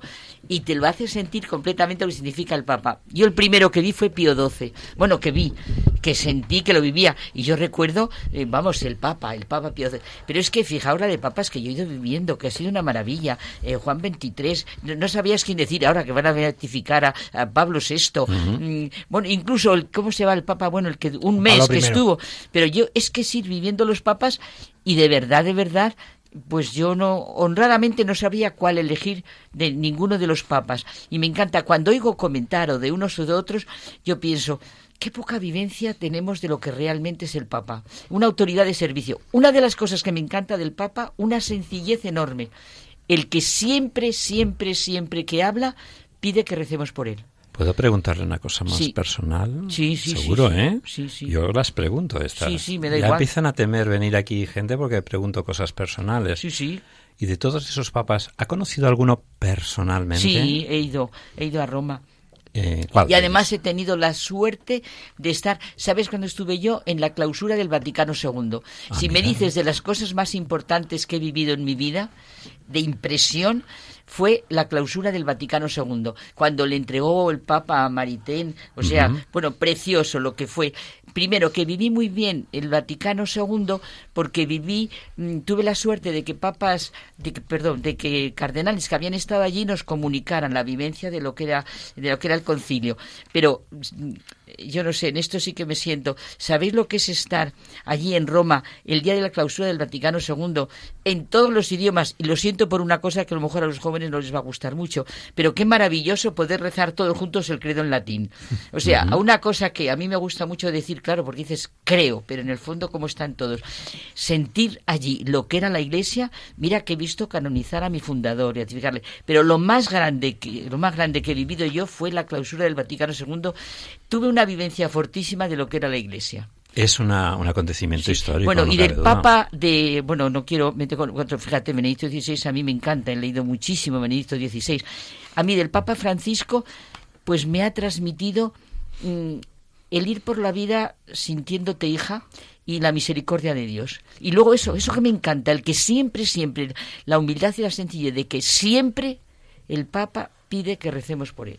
José Eso me Manuel está también con nosotros y nos gustaría también que nos comentara un poquito. ¿No? Yo, yo no soy como Carmen, ¿eh? ¿En a qué mí no me vas a coger. Ah, bueno.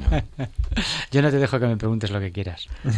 Bueno, te Bueno, pregunto tú lo puedes mismo- preguntar, yo te responderé. Lo, lo mismo que los demás. ¿Qué, qué Bueno, impresión bueno. tienes del Papa Francisco, ya que conmemoramos estos cinco primeros Bueno, yo, años de Como pontificado? dijo una vez... eh, Ay, perdón, a Juan Pablo II, a San Juan Pablo II. Es- no, Es mejor que me calle los papas porque no podemos dejar ninguno. Perdón, perdón. Yo como oí una vez en, en, en una en un en una homilía a don Jesús Higuera eh, dice aquí somos del Papa, es decir, del que haya. Entonces yo me Eso también es manifiesto. verdad, también es verdad, me- sí. co- Yo dije, mira, esto me vale. Y entonces yo soy del Papa que, eh, que toque Oye, en cada como sacerdotes, os pregunto una cosa. ¿Sabéis de las cosas que a mí me conmueve? No sé si es un escándalo o no, pero a mí de lo que es- me conmueve muchísimo, muchísimo, esta misericordia de Dios, dice, donde abunda el pecado, sobreabunda la gracia. Me conmueve enormemente, quiero decir una barbaridad, que Pedro negara a Jesús. Bueno, es tremendo, pero es como una misericordia de sentirte, ¿verdad? Que el primer, no sé, que haya escogido Jesús y sabiendo lo que iba a pasar, todo a mí internamente eh, me consuela muchísimo pensar que Pedro lo que fue y, y qué maravilla de hombre, aunque después lo que yo, yo no- bueno, esa es la misericordia de Dios, ¿no? Hermana, ¿sabe que hay alguien que quiere hacerle un montón de preguntas? No. Almudena Delgado nos trae mucha gente buena.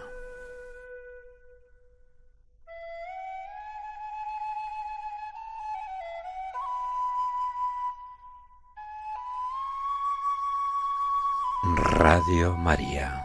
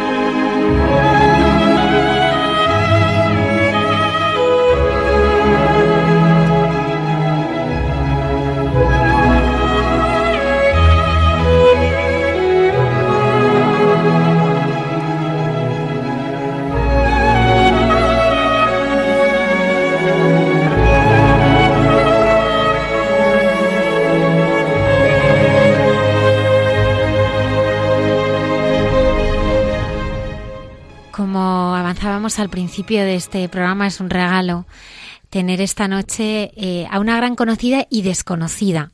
a una gran conocida como es la hermana Carmen Pérez, una de las voces más queridas de esta radio, de la Virgen, a través de, de, bueno, pues de tantas y tantas eh, pinceladas y absolutamente protagonista de este programa cada viernes en la sección Entre tú y yo. Pero Que Dios se sirvió de ti, dilo, Almudena, porque yo estoy en Radio María, Esta gran- porque Dios se sirvió de, de Almudena Delgado para que yo viniera. esta gran mujer que tenemos esta noche también es una desconocida para, para muchos de nuestros oyentes y esta noche queríamos conocer pues esa parte menos conocida ¿no? de, de, de su vida. ¿Merece la pena dar la vida por Cristo? Oye, qué expresión ha dicho.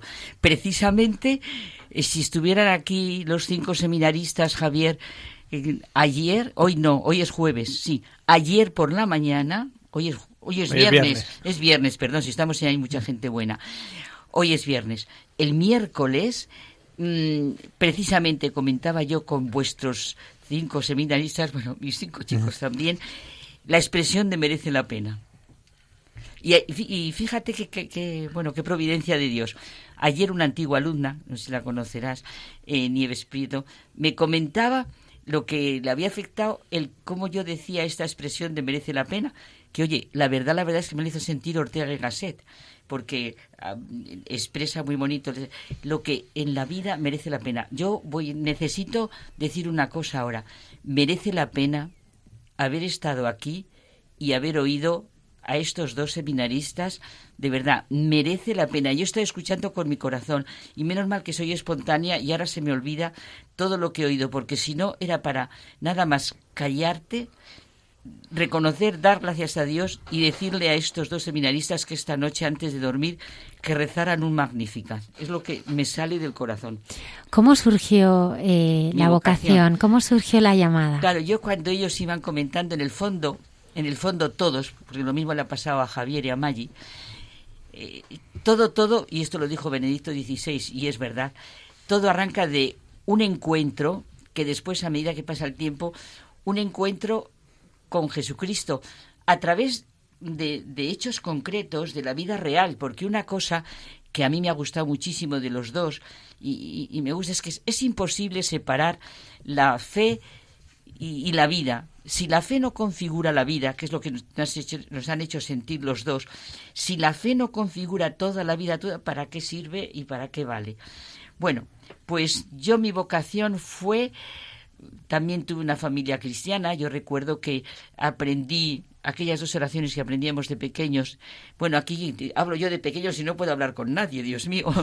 El M aquí, oh dulcísimo Jesús mío. ¿Lo sabéis de los jóvenes esta? Ya no. El M aquí, oh dulcísimo Jesús mío, y el alma de Cristo, santifícame. Pues yo recuerdo estas dos oraciones porque después de comulgar, pues sí que las rezaba con mi madre. Yo no tengo más hermanas, lo digo esto porque, claro, pues siempre parece que, cuando se vaya la hija, no tengo hijos. Eh, pues, bueno, la verdad, la verdad es que hice la primera comunión, me confirmaron bien, un ambiente, a veces me entusiasmo pensando, cuando te sientes tan mal y tan pecadora que me encanta sentir al Papa Francisco que constantemente pide que pidamos por él, pues entonces recuerdo, bueno, Señor, pero solo una cosita buena que sí que he hecho, y es el haber comulgado, el haber comulgado, el haber comulgado, el haberme acercado a lo que es lo que es la Eucaristía. Eso sí que lo tengo ahí dentro. Bueno, una vida normal y después, pues como ha explicado muy bonito José Lu, pues a las chicas también nos llega la adolescencia y esto me encanta como, como Gregorio Marañón explica maravillosamente bien la evolución distinta de la sexualidad en la mujer y en el hombre, precioso el adolescente y tal. Pues yo fui una terrible adolescente. Eh, bueno, da igual ya contarlo. Estuve aquí en un colegio en Madrid. Bueno, ahora no lo oyen los niños, menos mal. Hacía novillos, entonces se llamaban novillos. Me iba al Parque del Retiro, me acuerdo perfectamente. Había colegios de chicos por allí. Y bueno, en concreto, pues sí, una vida normal. Digo yo, para una chica de 15 años. Hombre, muy normal no, que me tuvieron que llevar. Entonces mi madre y las monjas teresianas, mi padre no. Mi padre se, no le gustó nada y lo llevo atravesado siempre. Pues decidieron llevarme interna a Salamanca, viviendo en Madrid. Por tu buena Yo iba al colegio ¿no? de Goya. ¿eh? Por tu buena conducta. Por mi buena conducta. Y además en aquellos tiempos en que no había túnel del Guadarrama, quiero decir que ir y venir de Madrid a Salamanca era un viaje. Porque era, bueno, y nada, pues en, en el colegio calcular. Yo, pues la verdad, la verdad lo que quería era que me echaran. O sea, me importaba un comino. Pero que me dijeran, mira, qué bien, que se va de internet y se va para allá. Pero bueno, mm, la verdad es que tengo que reconocer, ahora, esto lo veo ahora con el paso del tiempo, qué maravilla lo que se vivía en los colegios teresianos. Yo no sé lo que tú viviste, Almudena, hija, pero lo que yo viví fue, y ahora me doy cuenta, cuando estaban hablando, va a ser el día del seminario y todo, qué bonito. Yo recuerdo, yo es que creo que en mi colegio, en mi colegio yo he vivido la fuerza del sacerdocio, que es la, la biografía que han escrito de mi fundador.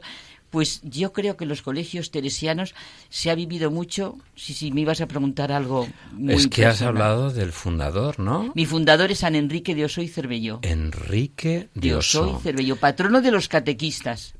Y eh, creo que hace unos años, no sé, yo me imagino que sería con motivo de, de algo relacionado con él, no recuerdo bien, eh, hi- hicieron un musical, las Ah, teresianas, sí. ¿no? María Victoria Molins, ya y, lo, lo, creo. y, lo re- y, lo, y lo hicieron en Madrid, en uno de los colegios, ¿no? Sí, sí, sí, sí, claro. Y ahí Enrique de Oso tenía una voz, ¿no?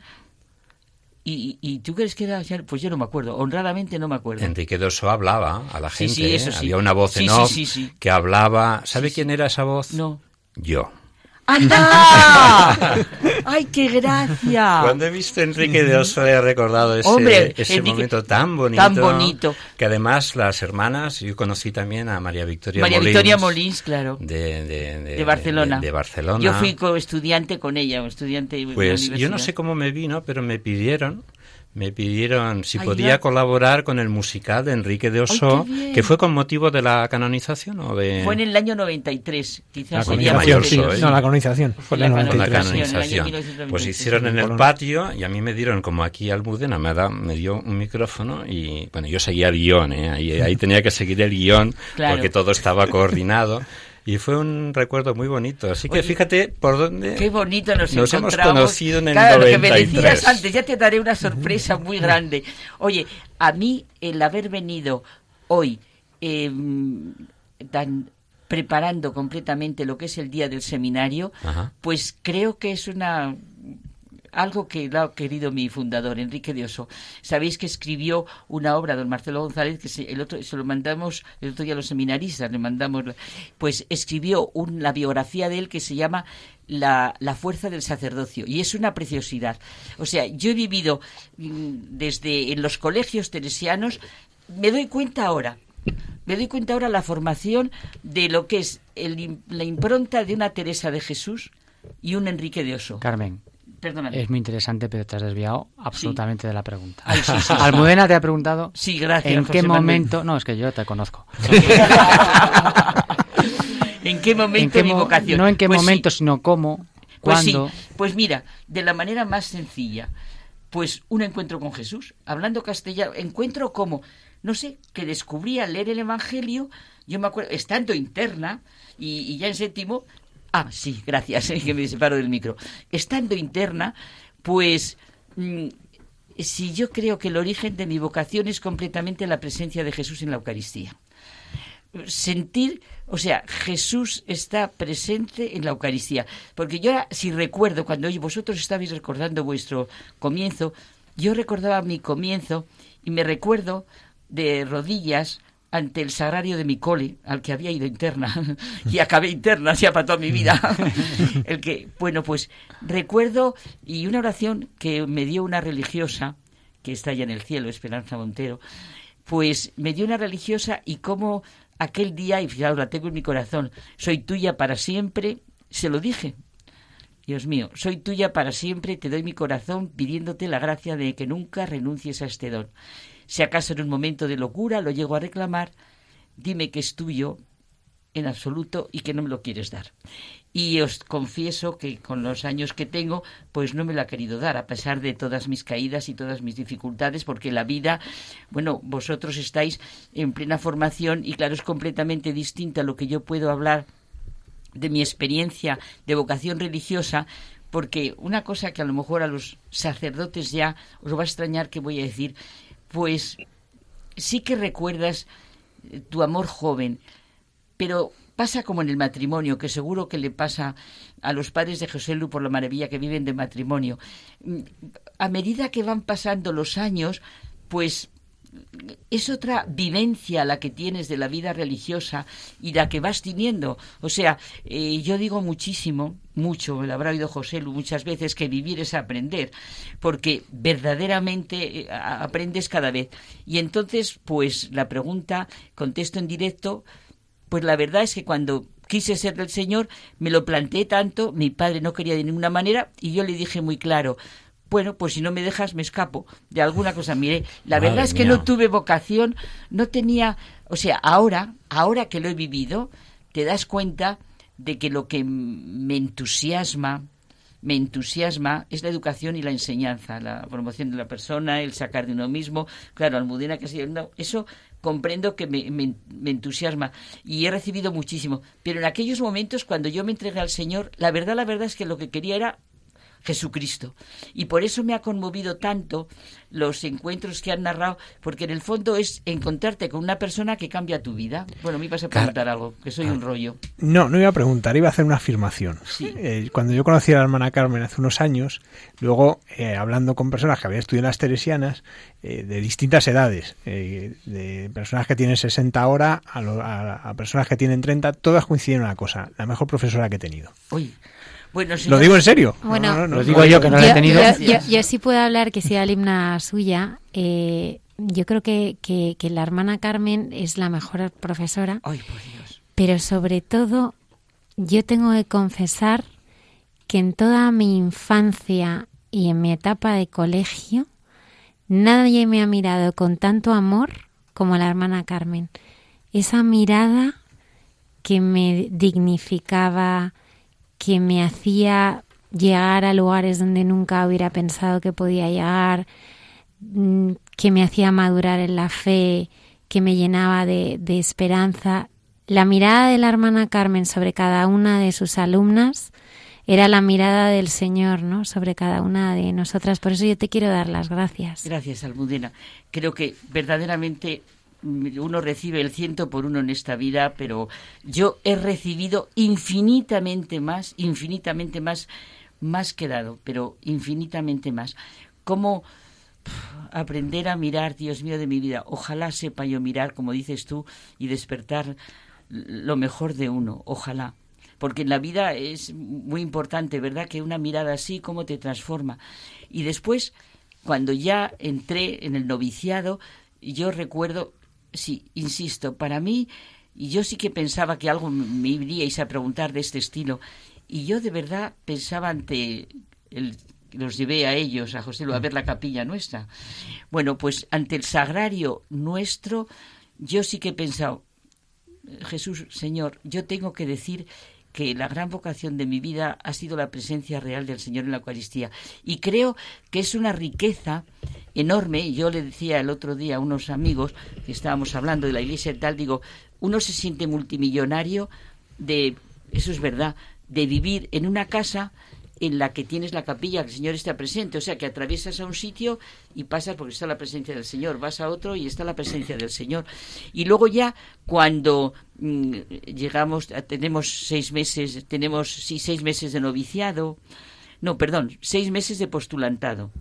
Que yo ah, mirad, una cosa, que eso es, eso es divertido. Eh, siempre he sido muy presumida. Señor, perdón, pero siempre he sido muy presumida. Y cuando eh, hice la entrada, para la entrada de la vida religiosa, pues a las monjas se le ocurrió una que mandaba muchísimo y mandaba también en mi madre. Y en todas las casas mandan las mujeres, porque eso es una, una verdad como un templo. La que manda, la que manda es una mujer. Eso lo dice muy bonito Gregorio Marañón. Detrás de cada hombre hay una mujer, sea la que sea, pero hay una mujer. Por cierto, hago un paréntesis porque no me aguanto. Qué bonita manera. El miércoles me ha comentado mm, Enrique, un seminarista, la vivencia tan maravillosa de lo que es la mujer en el cristianismo. Sencillamente porque Dios lo ha querido así, eso es el verdadero sentido de la mujer, porque Dios lo ha querido así, Dios se encarnó en el seno de una mujer y fue la madre, porque Dios lo ha querido, que es una maravilla. Me lo transmitieron el otro día, Enrique se conoce que han ido a dar eh, testimonios o algo, y entonces comentaron lo que era la mujer. Sí, que me estoy enrollando mucho. Yo tengo una pregunta, hermana. Sí, sí, gracias, José. Interesante. Espera, espera, porque primero, Ah, bueno. toca, primero toca el concurso. ¿Tenemos ya el concurso preparado para la hermana con las preguntas? Ay, no, por Venga, favor. pues pon un momentito no, no, que yo fallo de mi memoria. Oye. En la noche del viernes al sábado hay mucha gente buena con Almudena Delgado.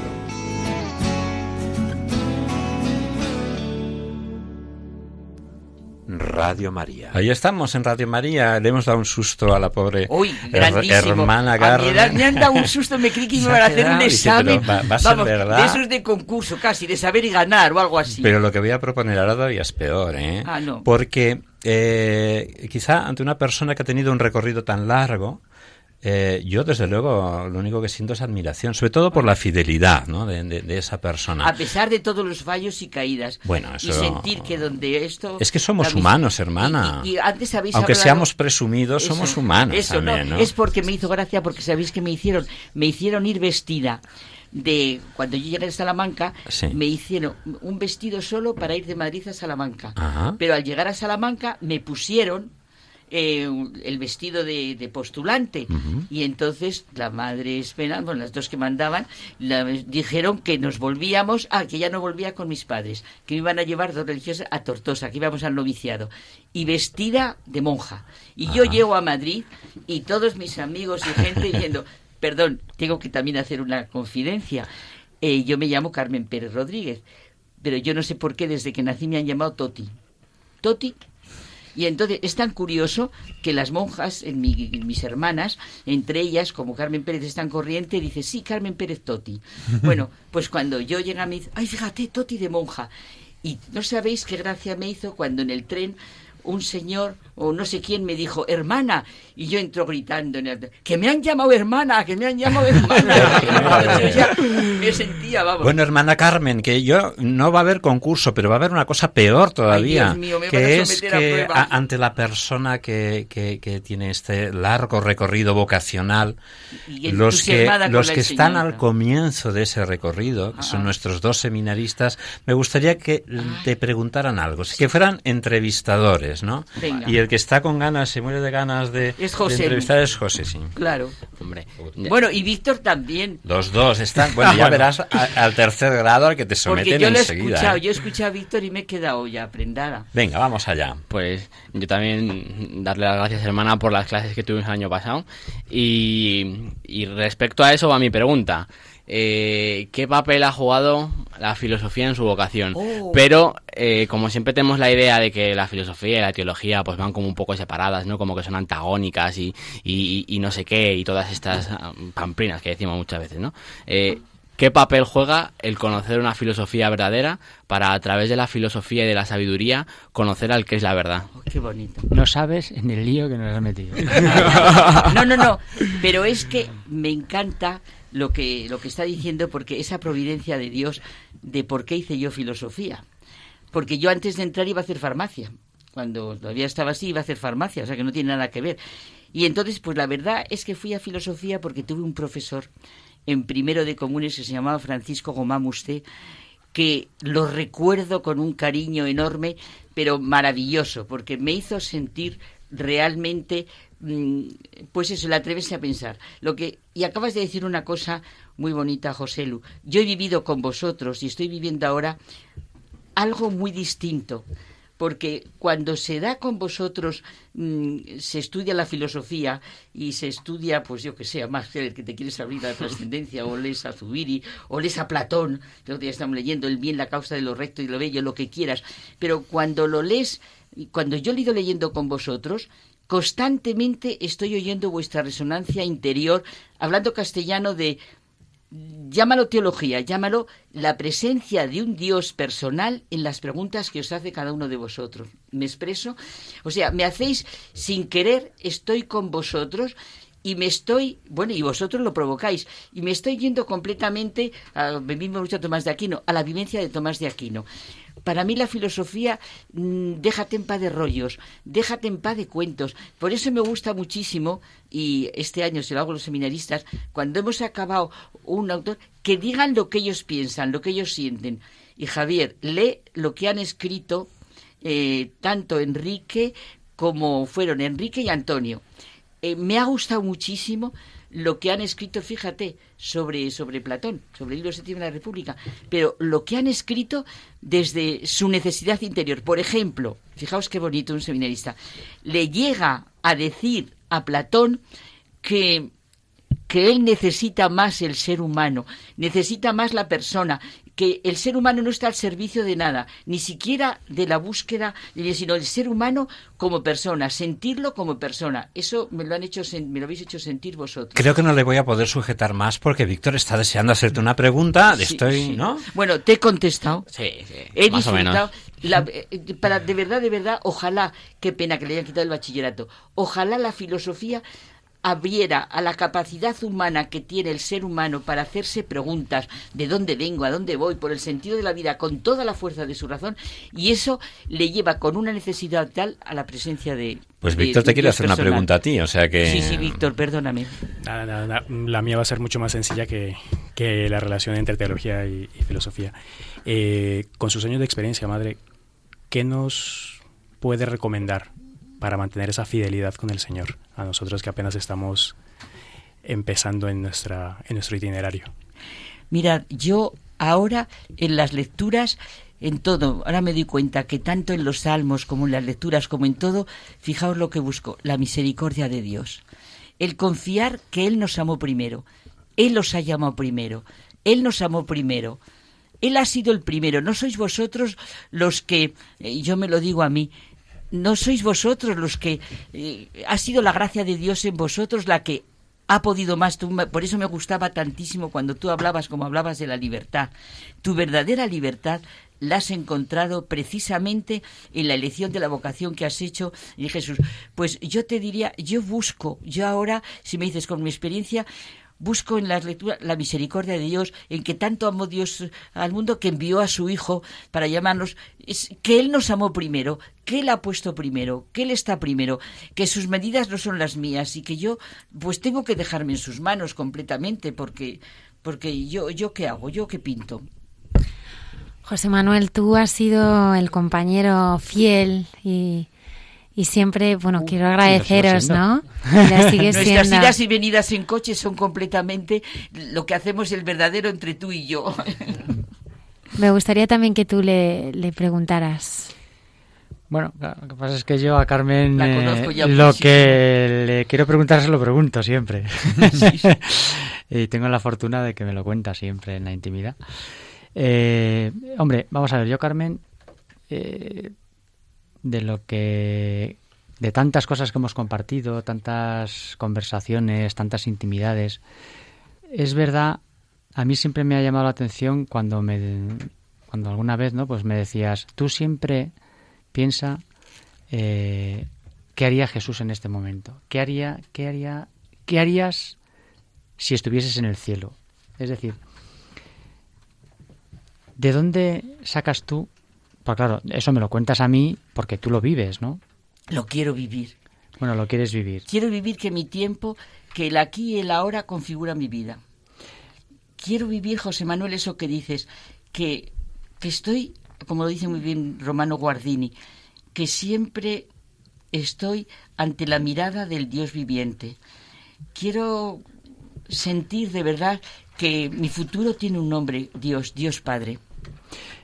Y fíjate, yo creo que a, a estas alturas, ¿no? De, de- de tu vocación y yo creo que, que si tú puedes, se- ¿tú crees que se puede eh, poner que en la vida consagrada es como un matrimonio en el que hay Sí, precioso entrega, lo que me dices. Precioso. momentos buenos, momentos Precioso. Yo digo muchísimas veces, José Manuel, una cosa. Eh, Se lo decía a los alumnos, a lo mejor a Almudena se lo dije alguna vez. Tengo que decir casi, casi una tontería. Pero yo lo que le he consagrado a Dios es completamente una vida matrimonial. Eh, La vida de matrimonio. Y yo creo, eh, eso que sentimos tanto y que preguntaba José Lu, la vida del hombre es misión, es llamada a ser. Entonces, un hombre y una mujer que viven su, verdad, su matrimonio, viven completamente a Jesús en medio de ellos. El matrimonio cristiano es una maravilla. Si algo merece la pena consagrar a Dios, es esto. Yo lo que no, no merece la pena consagrar a Dios es una vida divertida. Iba a decir bajito que no se me oiga, los condones o toda esa cosa. Eso no merece la pena. ¿Qué es lo que, me decía Almudena, lo que realmente merece la pena consagrar a Dios? Pues un amor auténtico, un amor auténtico y una vida auténtica, que es lo que merece la pena. No, es que le iba a preguntar ahora ya un poco más eh, en mi línea. Sí, sí. ¿Tú cómo conoces a tanta gente rara? Que siempre, que hacemos entre tú y yo, siempre, que si el, siempre me das una pila de nombres y Ah. yo digo, estos amigos que tiene Carmen, digo, ¿cuántos libros has leído? Bueno, he leído, ahora ya leo menos, pero sí que he leído. He leído. Bueno, a lo largo de mi vida sí que he leído. Pero amigos, también es muy bonito una cosa. Yo creo, José Manuel, acabas de tocar el punto clave de, de una vida. La vivencia del cristiano, ¿verdad, Javier? Que tú me dices, ¿Verdad que la vivencia del cristiano es la amistad? A mí me entusiasma cuando el Señor dice, mm, ya no os llamo siervos, os llamo amigos. Yo creo que vivas donde vivas, la vivencia más grande que yo puedo tener, ir por la vida donde sea, me están avisando que es la hora. Mm, Es la amistad. Oye, es, es- es muy oportuno. Eh, eh, la vida de Va radiando lo que pasa en el estudio. no Claro, había pasado nunca esto. Ya, esto es malo mío, que Carmen, soy muy espontánea. que nos echan, como te digo siempre. Nos echa el tiempo ese que nos echa, ¿no? Vámonos antes de que nos echen. Pues, eh, oye, se os ha pasado de prisa, ¿eh? Porque yo me he quedado al comienzo de la entrevista de la, de la hermana Carmen con todas las preguntas sin hacer y eso lleva, por supuesto, pues a hacer otra otra segunda parte, ¿verdad? Ay, no. Ahí profundizando. Almudena, te decía el otro día que si me dices que me tirara por ahí, pues que me tiro. Ahora, a Igualmente. estas horas ya me la tengo que llevar en brazos, ¿eh? Me gustaría dar las gracias, eh, ¿verdad?, al padre Javier y a los seminaristas. Siempre gracias a ti, Almudena. Muchísimas gracias a Gustavo. Ha sido divertidísimo el concurso. Muchas Gracias, gracias. José Manuel, hermana Carmen, Futuro arquitecto. Futuro arquitecto, en efecto. padre Maggi. Y Creo que queríamos eh, terminar el programa como más nos gusta hacerlo, con una oración, que es eh, con una oración. pero la va a hacer Javier.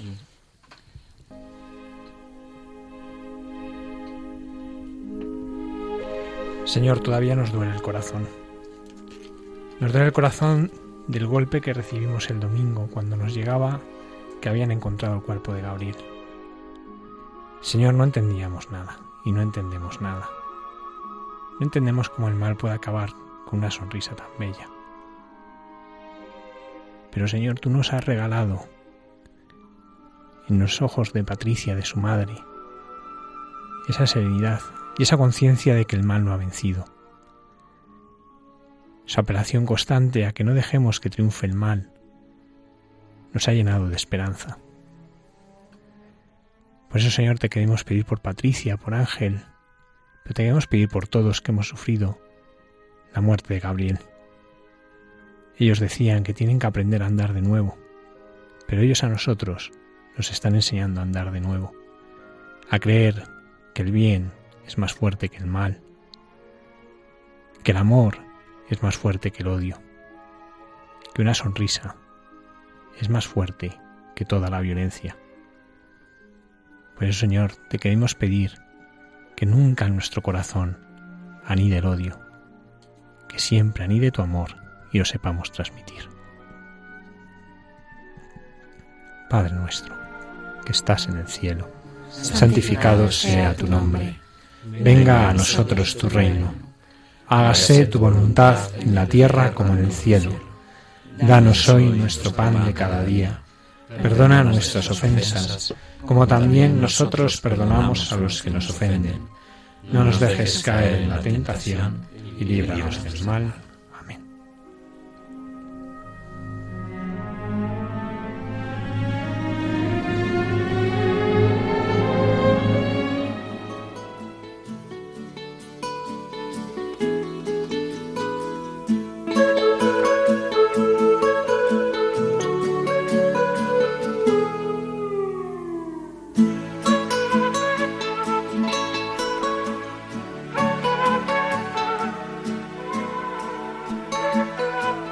Y así finaliza en Radio María. Hay mucha gente buena. Un programa dirigido por Almudena Delgado.